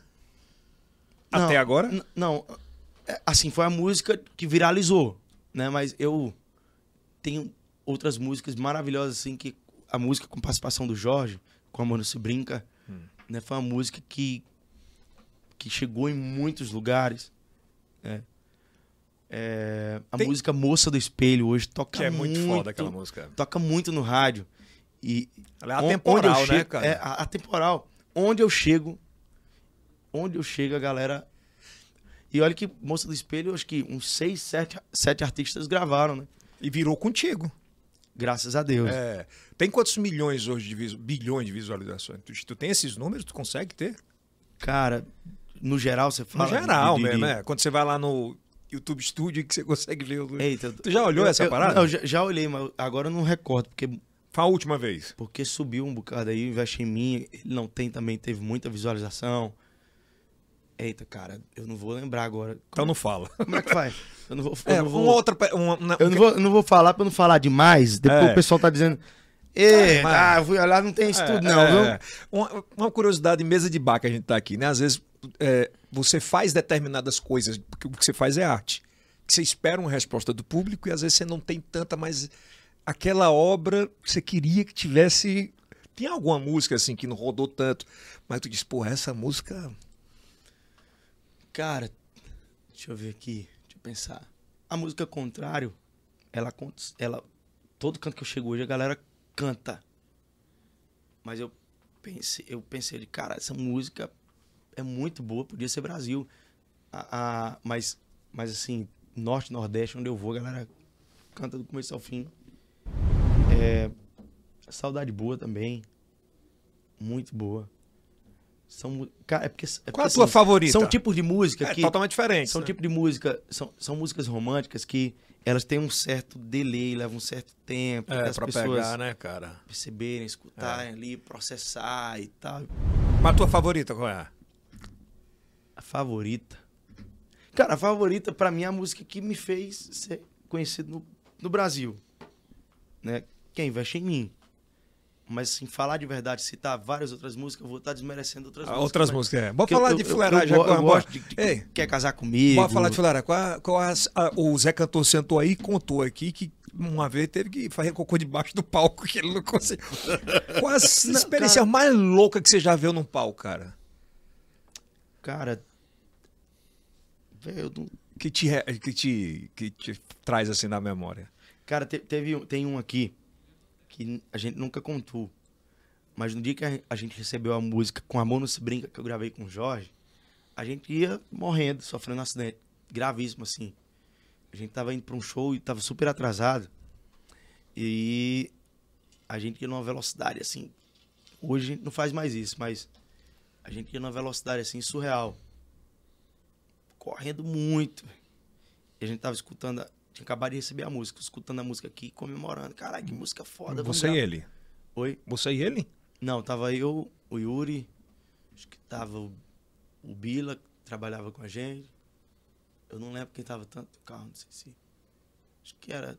acho não sei se o China CD tava, não lembro. E aí. A gente pegou um vácuo na pista. Você Sabe quando você vai na pista e tem aquelas pontes de rio que dá, dá uma subida assim, dá um. Tem tipo um degrau. Puf, puf. Só que era uma ponte curtinha, mas eram duas. Uma, depois outra. E a gente vinha correndo muito. Aí o carro, Puf. buf, subiu. Quando baixou, já subiu de novo. Caramba. E é a pista muito estreitinha assim, Curtinha, né? curta. Não, essa é outra Ou- situação. Essa é outra situação. Isso é muito antes, muito antes. Foi antes da música com a Mão Não Se. Brinca com o Jorge. E aí o Yuri segurou o volante aqui, ó. Mas o carro foi em um lado, foi em outro da pista aqui. Se viesse gente de lá pra cá, tinha se arrebentado de frente. É, Mas assim, era. Aquele episódio fez mudar a coisa também, né? Bati minha cabeça no teto do carro aqui, fiquei com a cabeça doendo durante Caralho, vários velho. dias. Porque o, o impacto foi muito forte. O carro subiu, velho. Subiu. As quatro rodas descolou. A gente sentiu Isso foi que ano, no velho? Tu lembra ou não? Foi um pouco antes de Comando Se Brinca. Comando Se Brinca tem quantos anos hoje? Tem, tem um... A galera da... Ô, minha produção! É. É, ele quer que a gente fale, fala tu, pô. Caralho, mas. Comando Se Brinca tem quanto tempo de lançado aí? Tem Amor uns... não se brinca. Com Amor Não Se... É, É, porra, com Amor Não Se Brinca. que anda numa merda grande aí, né, cara? Quase. Porra, ele vai me dizer aqui. E, Jonas, tu tava numa hype ainda, tá, né? Tá, a, a pandemia, graças a Deus, não afetou números, tudo teu. Mas quando é que tu sentiu que a pandemia chegou mesmo? A música foi em 2017. Quando é que chegou? Tu tava fazendo. O Avin tava falando ontem aqui pra gente que ele disse que. Porra, eu tive que te- ser tirado, cancelaram a gente. Quando é que chegou pra ti a pandemia? Cara, bem no começo já. Porque assim... quando- logo quando começou a pandemia, todo mundo ficou naquela de achar que tudo ia voltar muito rápido. né? Passou o Uma semana, um mês, né? uma semana, um mês, todo mundo ficou naquela. Não, mês que vem a gente tá de volta. Mês que vem tá tudo funcionando aí, se Deus quiser. Tá. Todo mundo sempre com muita esperança. Expectativas eram as melhores e tal, pra voltar a trabalhar. Mas assim, quando eu vi, primeiro, que impactou assim, que eu fiquei, já estranhei, cara. Quando eu passei o primeiro sábado e o primeiro domingo Em casa? em casa, eu digo, rapaz, tá acontecendo mesmo. E aí o segundo, terceiro, quarto. Os fins de semana que eu.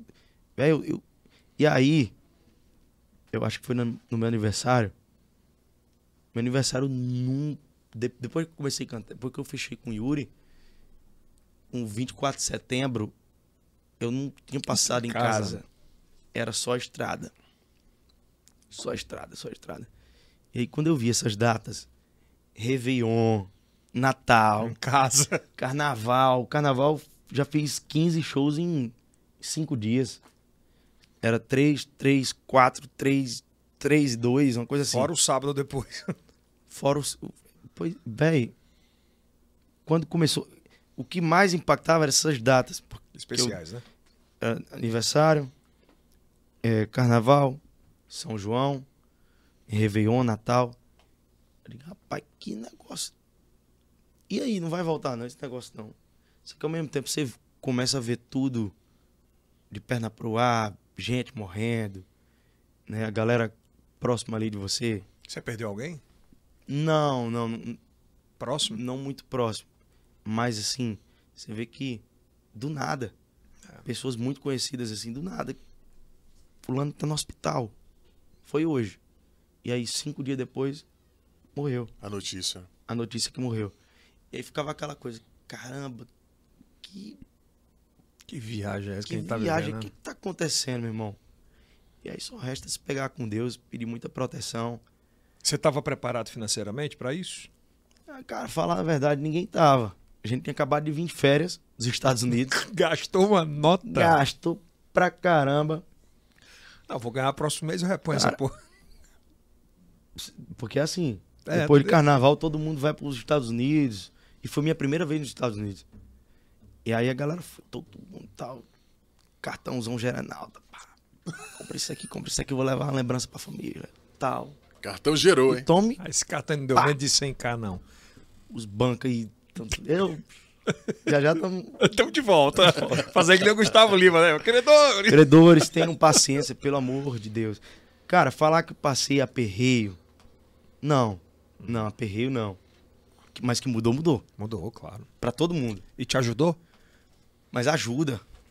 Ajuda você ver as coisas de uma forma diferente, você se controlar mais, né? Eu sempre fui um cara mão aberta demais pra tudo. Sempre gostei muito de ajudar também, tanto os mais próximos como Uhum. eu sempre me sensibilizo fácil com situações assim. Se eu recebo uma mensagem ali no direct Tu vai que me toca, resolver. que eu vejo foto, que eu vejo aí eu, cara, velho, se eu via porque Tinha que ser, algo- né? Fez com que eu visse isso aqui. Então tem que tentar ajudar da minha forma e com que eu posso. E agora você retornou nessa temporada nos Estados Unidos com o Gustavo, né? Passou. Isso. Tu fez quarentena em Cancún. Passei 15 dias em Cancún. Gostou, cara? Eu não curti muito, não. Até, até o décimo dia eu tava De boa. adorando, assim, tava bom demais. Vocês ficaram no centro mesmo ou antes, não? Antes, da, antes dessa quarentena eu já tinha ido a Cancún com a minha esposa, com a minha sogra, é, com o irmão dela e com o, o, o, o noivo da minha sogra. E aí, a gente passou acho que uma semana lá. E eu amei Cancún, assim, cara. Gostei muito, velho. Aproveitei, fui nos parques, né? Perdi meu celular dentro do mar, porque eu fui inventar de dar uma volta de jet ski. Perdeu o celular, filho. E aí eu sempre andei em jet ski, mas andei no, no rio, né? Não tem tanta onda. Entrei no jet ski, o bichão balançou aqui, eu parado no bicho, tava parado aqui, minha, minha esposa aqui atrás e tal. E eu tava com o celular aqui dentro do, do, do Do, short. do short. Eu não botei dentro do jet ski. Teimoso demais, queria fazer uns vídeos. Botei aqui. Sorte que eu levei só um, que eu ando com dois. Que- Eu tô vendo aí. Aí, tem aqui dentro do short e tal. Lá vem uma... Eu não esperava, velho. Na hora que veio, tu perdeu. que veio, só vi isso aqui, o jet ski fez isso aqui, ó. Ficou com aquela Virou. casca Aham. pra cima. E eu, caramba, eu tava com colete, né?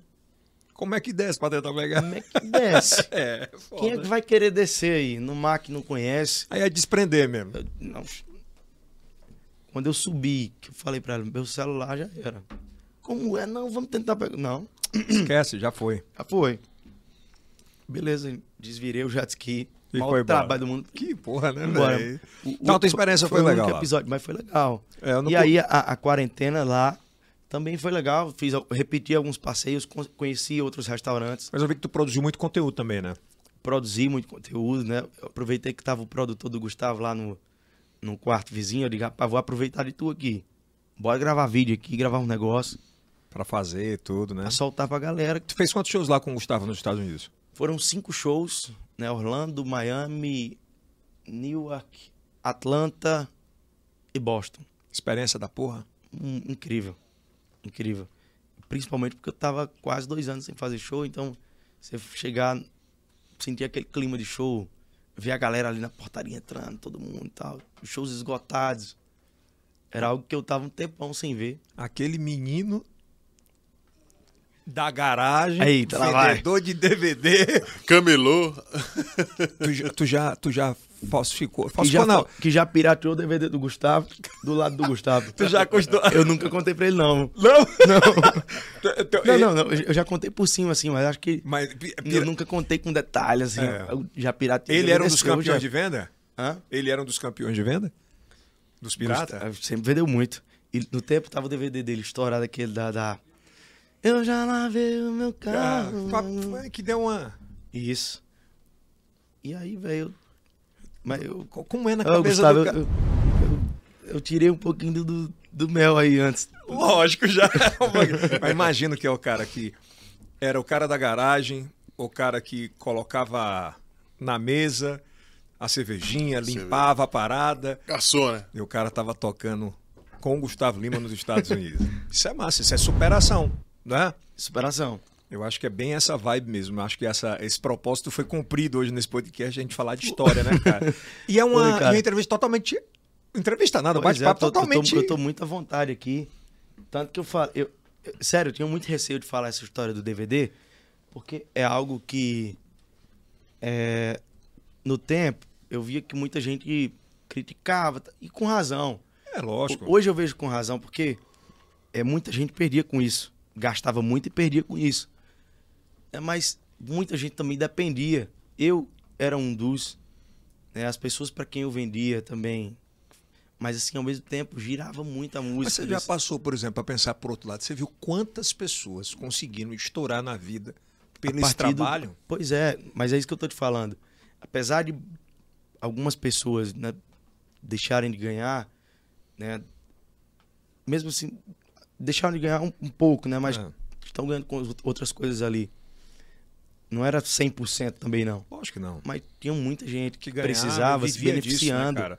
que, que, não, que, de certa forma, não era, não era nada com, com crime ali que, E olha que coisa massa. Hoje que ia o estragar com a vida é, de o ninguém. YouTube, o Spotify, o Deezer, todas as plataformas acabam sendo esses caras que estavam lá na ponta oferecendo. E o, o, o, o, o pirateiro, fala assim, fala uma palavra bem pesada mesmo, o pirateiro, como eu fui, né, teve, tem um papel, tem um papel bem, bem... Divulgador, né? E isso, velho, divulgava muito, porque você...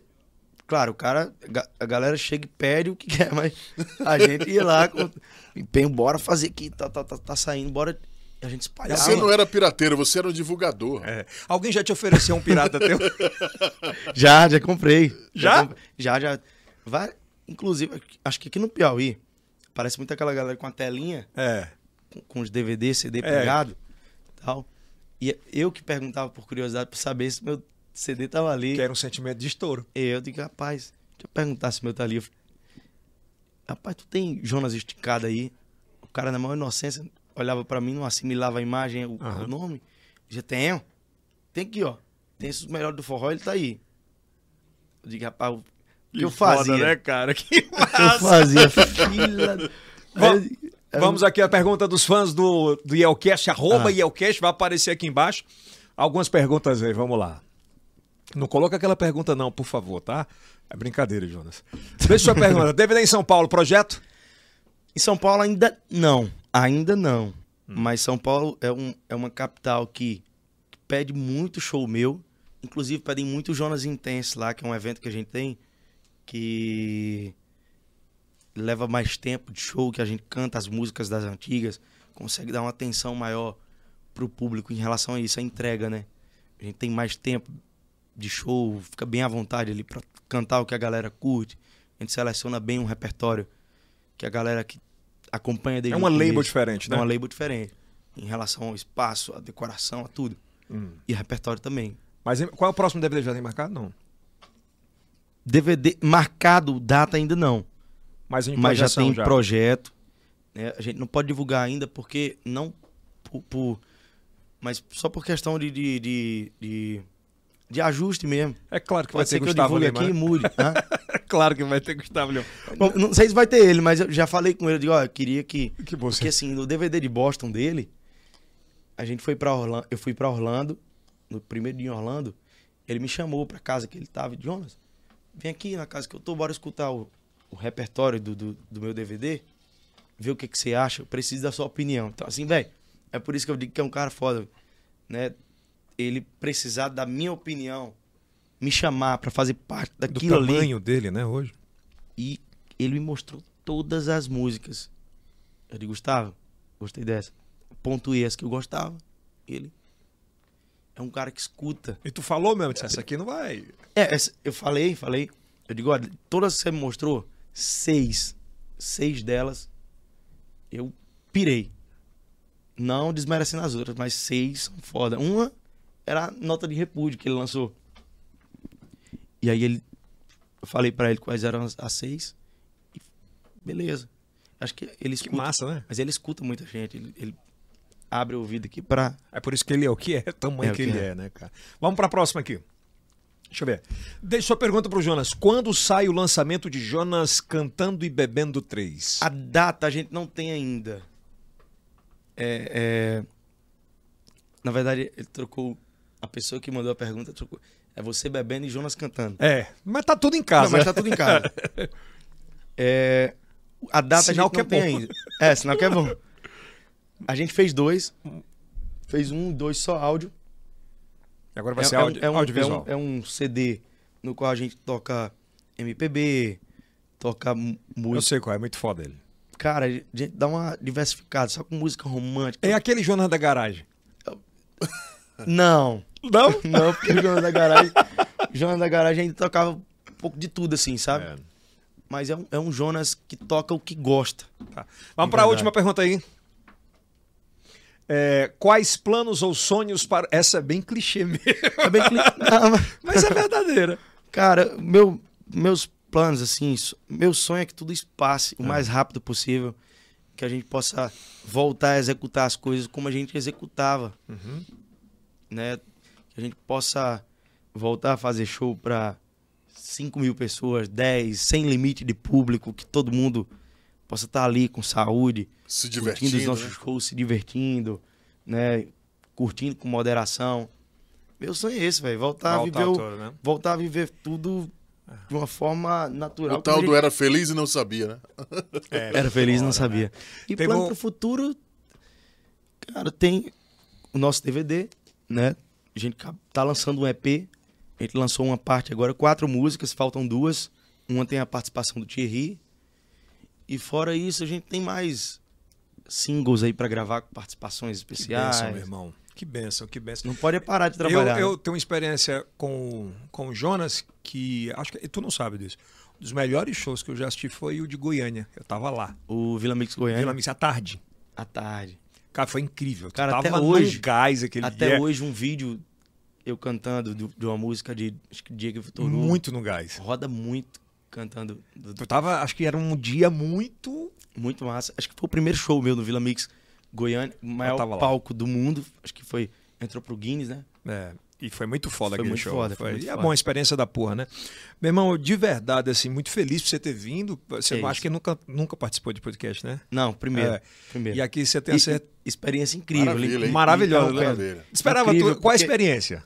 Cara, eu, eu, eu sempre fui muito quieto na minha, né? Mas aqui eu soltei pra caramba, falei de coisas que eu nunca falei, né? Eu me senti em casa de verdade, fui muito bem tratado, muito bem recebido. Obrigado pelo carinho, pela recepção. Você sempre me tratou muito bem, né, aqui em Teresina. E, cara, vamos, vamos continuar nessa, nessa vibe aí. Marca, aí próxima- mar- marca o próximo que eu amei pra gente falar de só das coisas de bastidores. Não, tem muita coisa, tem muita coisa aqui que eu resumi, né? Que dá pra, pra Dá, conversar muito, muito, mais. a gente já hein? tá com quase, mais de duas horas já? Sério? Eu vou perder meu voo? Vai não, vai não, vai não, vai lá, vai dar tempo, Tá no vai dar tá tempo, dá tempo. Meu irmão, que muitíssimo obrigado, de verdade, ter, vindo, ter batido esse papo. A gente também tá nessa, nessa brincadeira, né? Nesse bate-papo. Acho que é bom, é, é um- Isso. uma memória digital muito forte que fica para os seus filhos, que fica para sua história, que você pode mandar para a família toda para assistir. Isso. Acho que essa é a, é a intenção de, Isso. de dar gargalhadas, né, Kilson? Batendo papo. E conhecendo histórias, né? É, Uma dele. né? Eu acho que isso humanizou muito, sabe, cara, essa entrevista aqui. Esse bate-papo, eu fico com entrevista por causa da TV e tal. Mas é uma humanização porque existe um paradoxo, um paralelo muito grande de onde você vem e como as pessoas te enxergam hoje. Isso. E isso que é massa. Em televisão não dá tempo de fazer isso. Não dá tempo, não dá tempo. Você fica naquela. Às vezes você conta um pedaço ali, bota só outro pedaço, e fica meio que. É, deve- não- não- não- às vezes não dá pra passar a emoção. E a romantização é a verdade. A verdade. Ela sempre prevalece. Verdade. É, é verdade. Meu irmão, obrigado, viu? Valeu, Jonas! Jonas e Que como é- agradeço. Como é que era anunciar o Jonas esticado lá, do- Ah. lá da garagem? E agora, com vocês, direto da garagem para o Brasil e o mundo, Jonas Esticado! Lhe, corrigindo, mais uma vez. Forró esticado. É forró esticado. No tempo da garagem. Ó, o próximo show que você for fazer aqui em Teresina, exija Valeu, que ele abra o Não, show. não, não. Beleza. Na Vou hora. entrar em contato. Pegar- ele já abriu quantos shows já, Zé? Já. Quantos mil shows Ah, aí? muitos shows, né? É, Ainda vai ganhar o cachê. Muitos. Gustavo Lima. 70 Ah, reais, sim, tá vendo? Muitos shows Que dele. massa. Muitos shows. né? Muito bom, cara. Eu- ele tá com a gente há muito tempo. É. o irmão que a gente tem. Gente, se inscreve no canal, ativa o sininho, deixa o like. O conteúdo é de graça. Vou dar uma dica pra você. Aqui em cima vai aparecer um próximo vídeo. Então, uma maratona com a família, sábado, histórias reais, histórias de superação. E é o cast. Forte abraço. Show.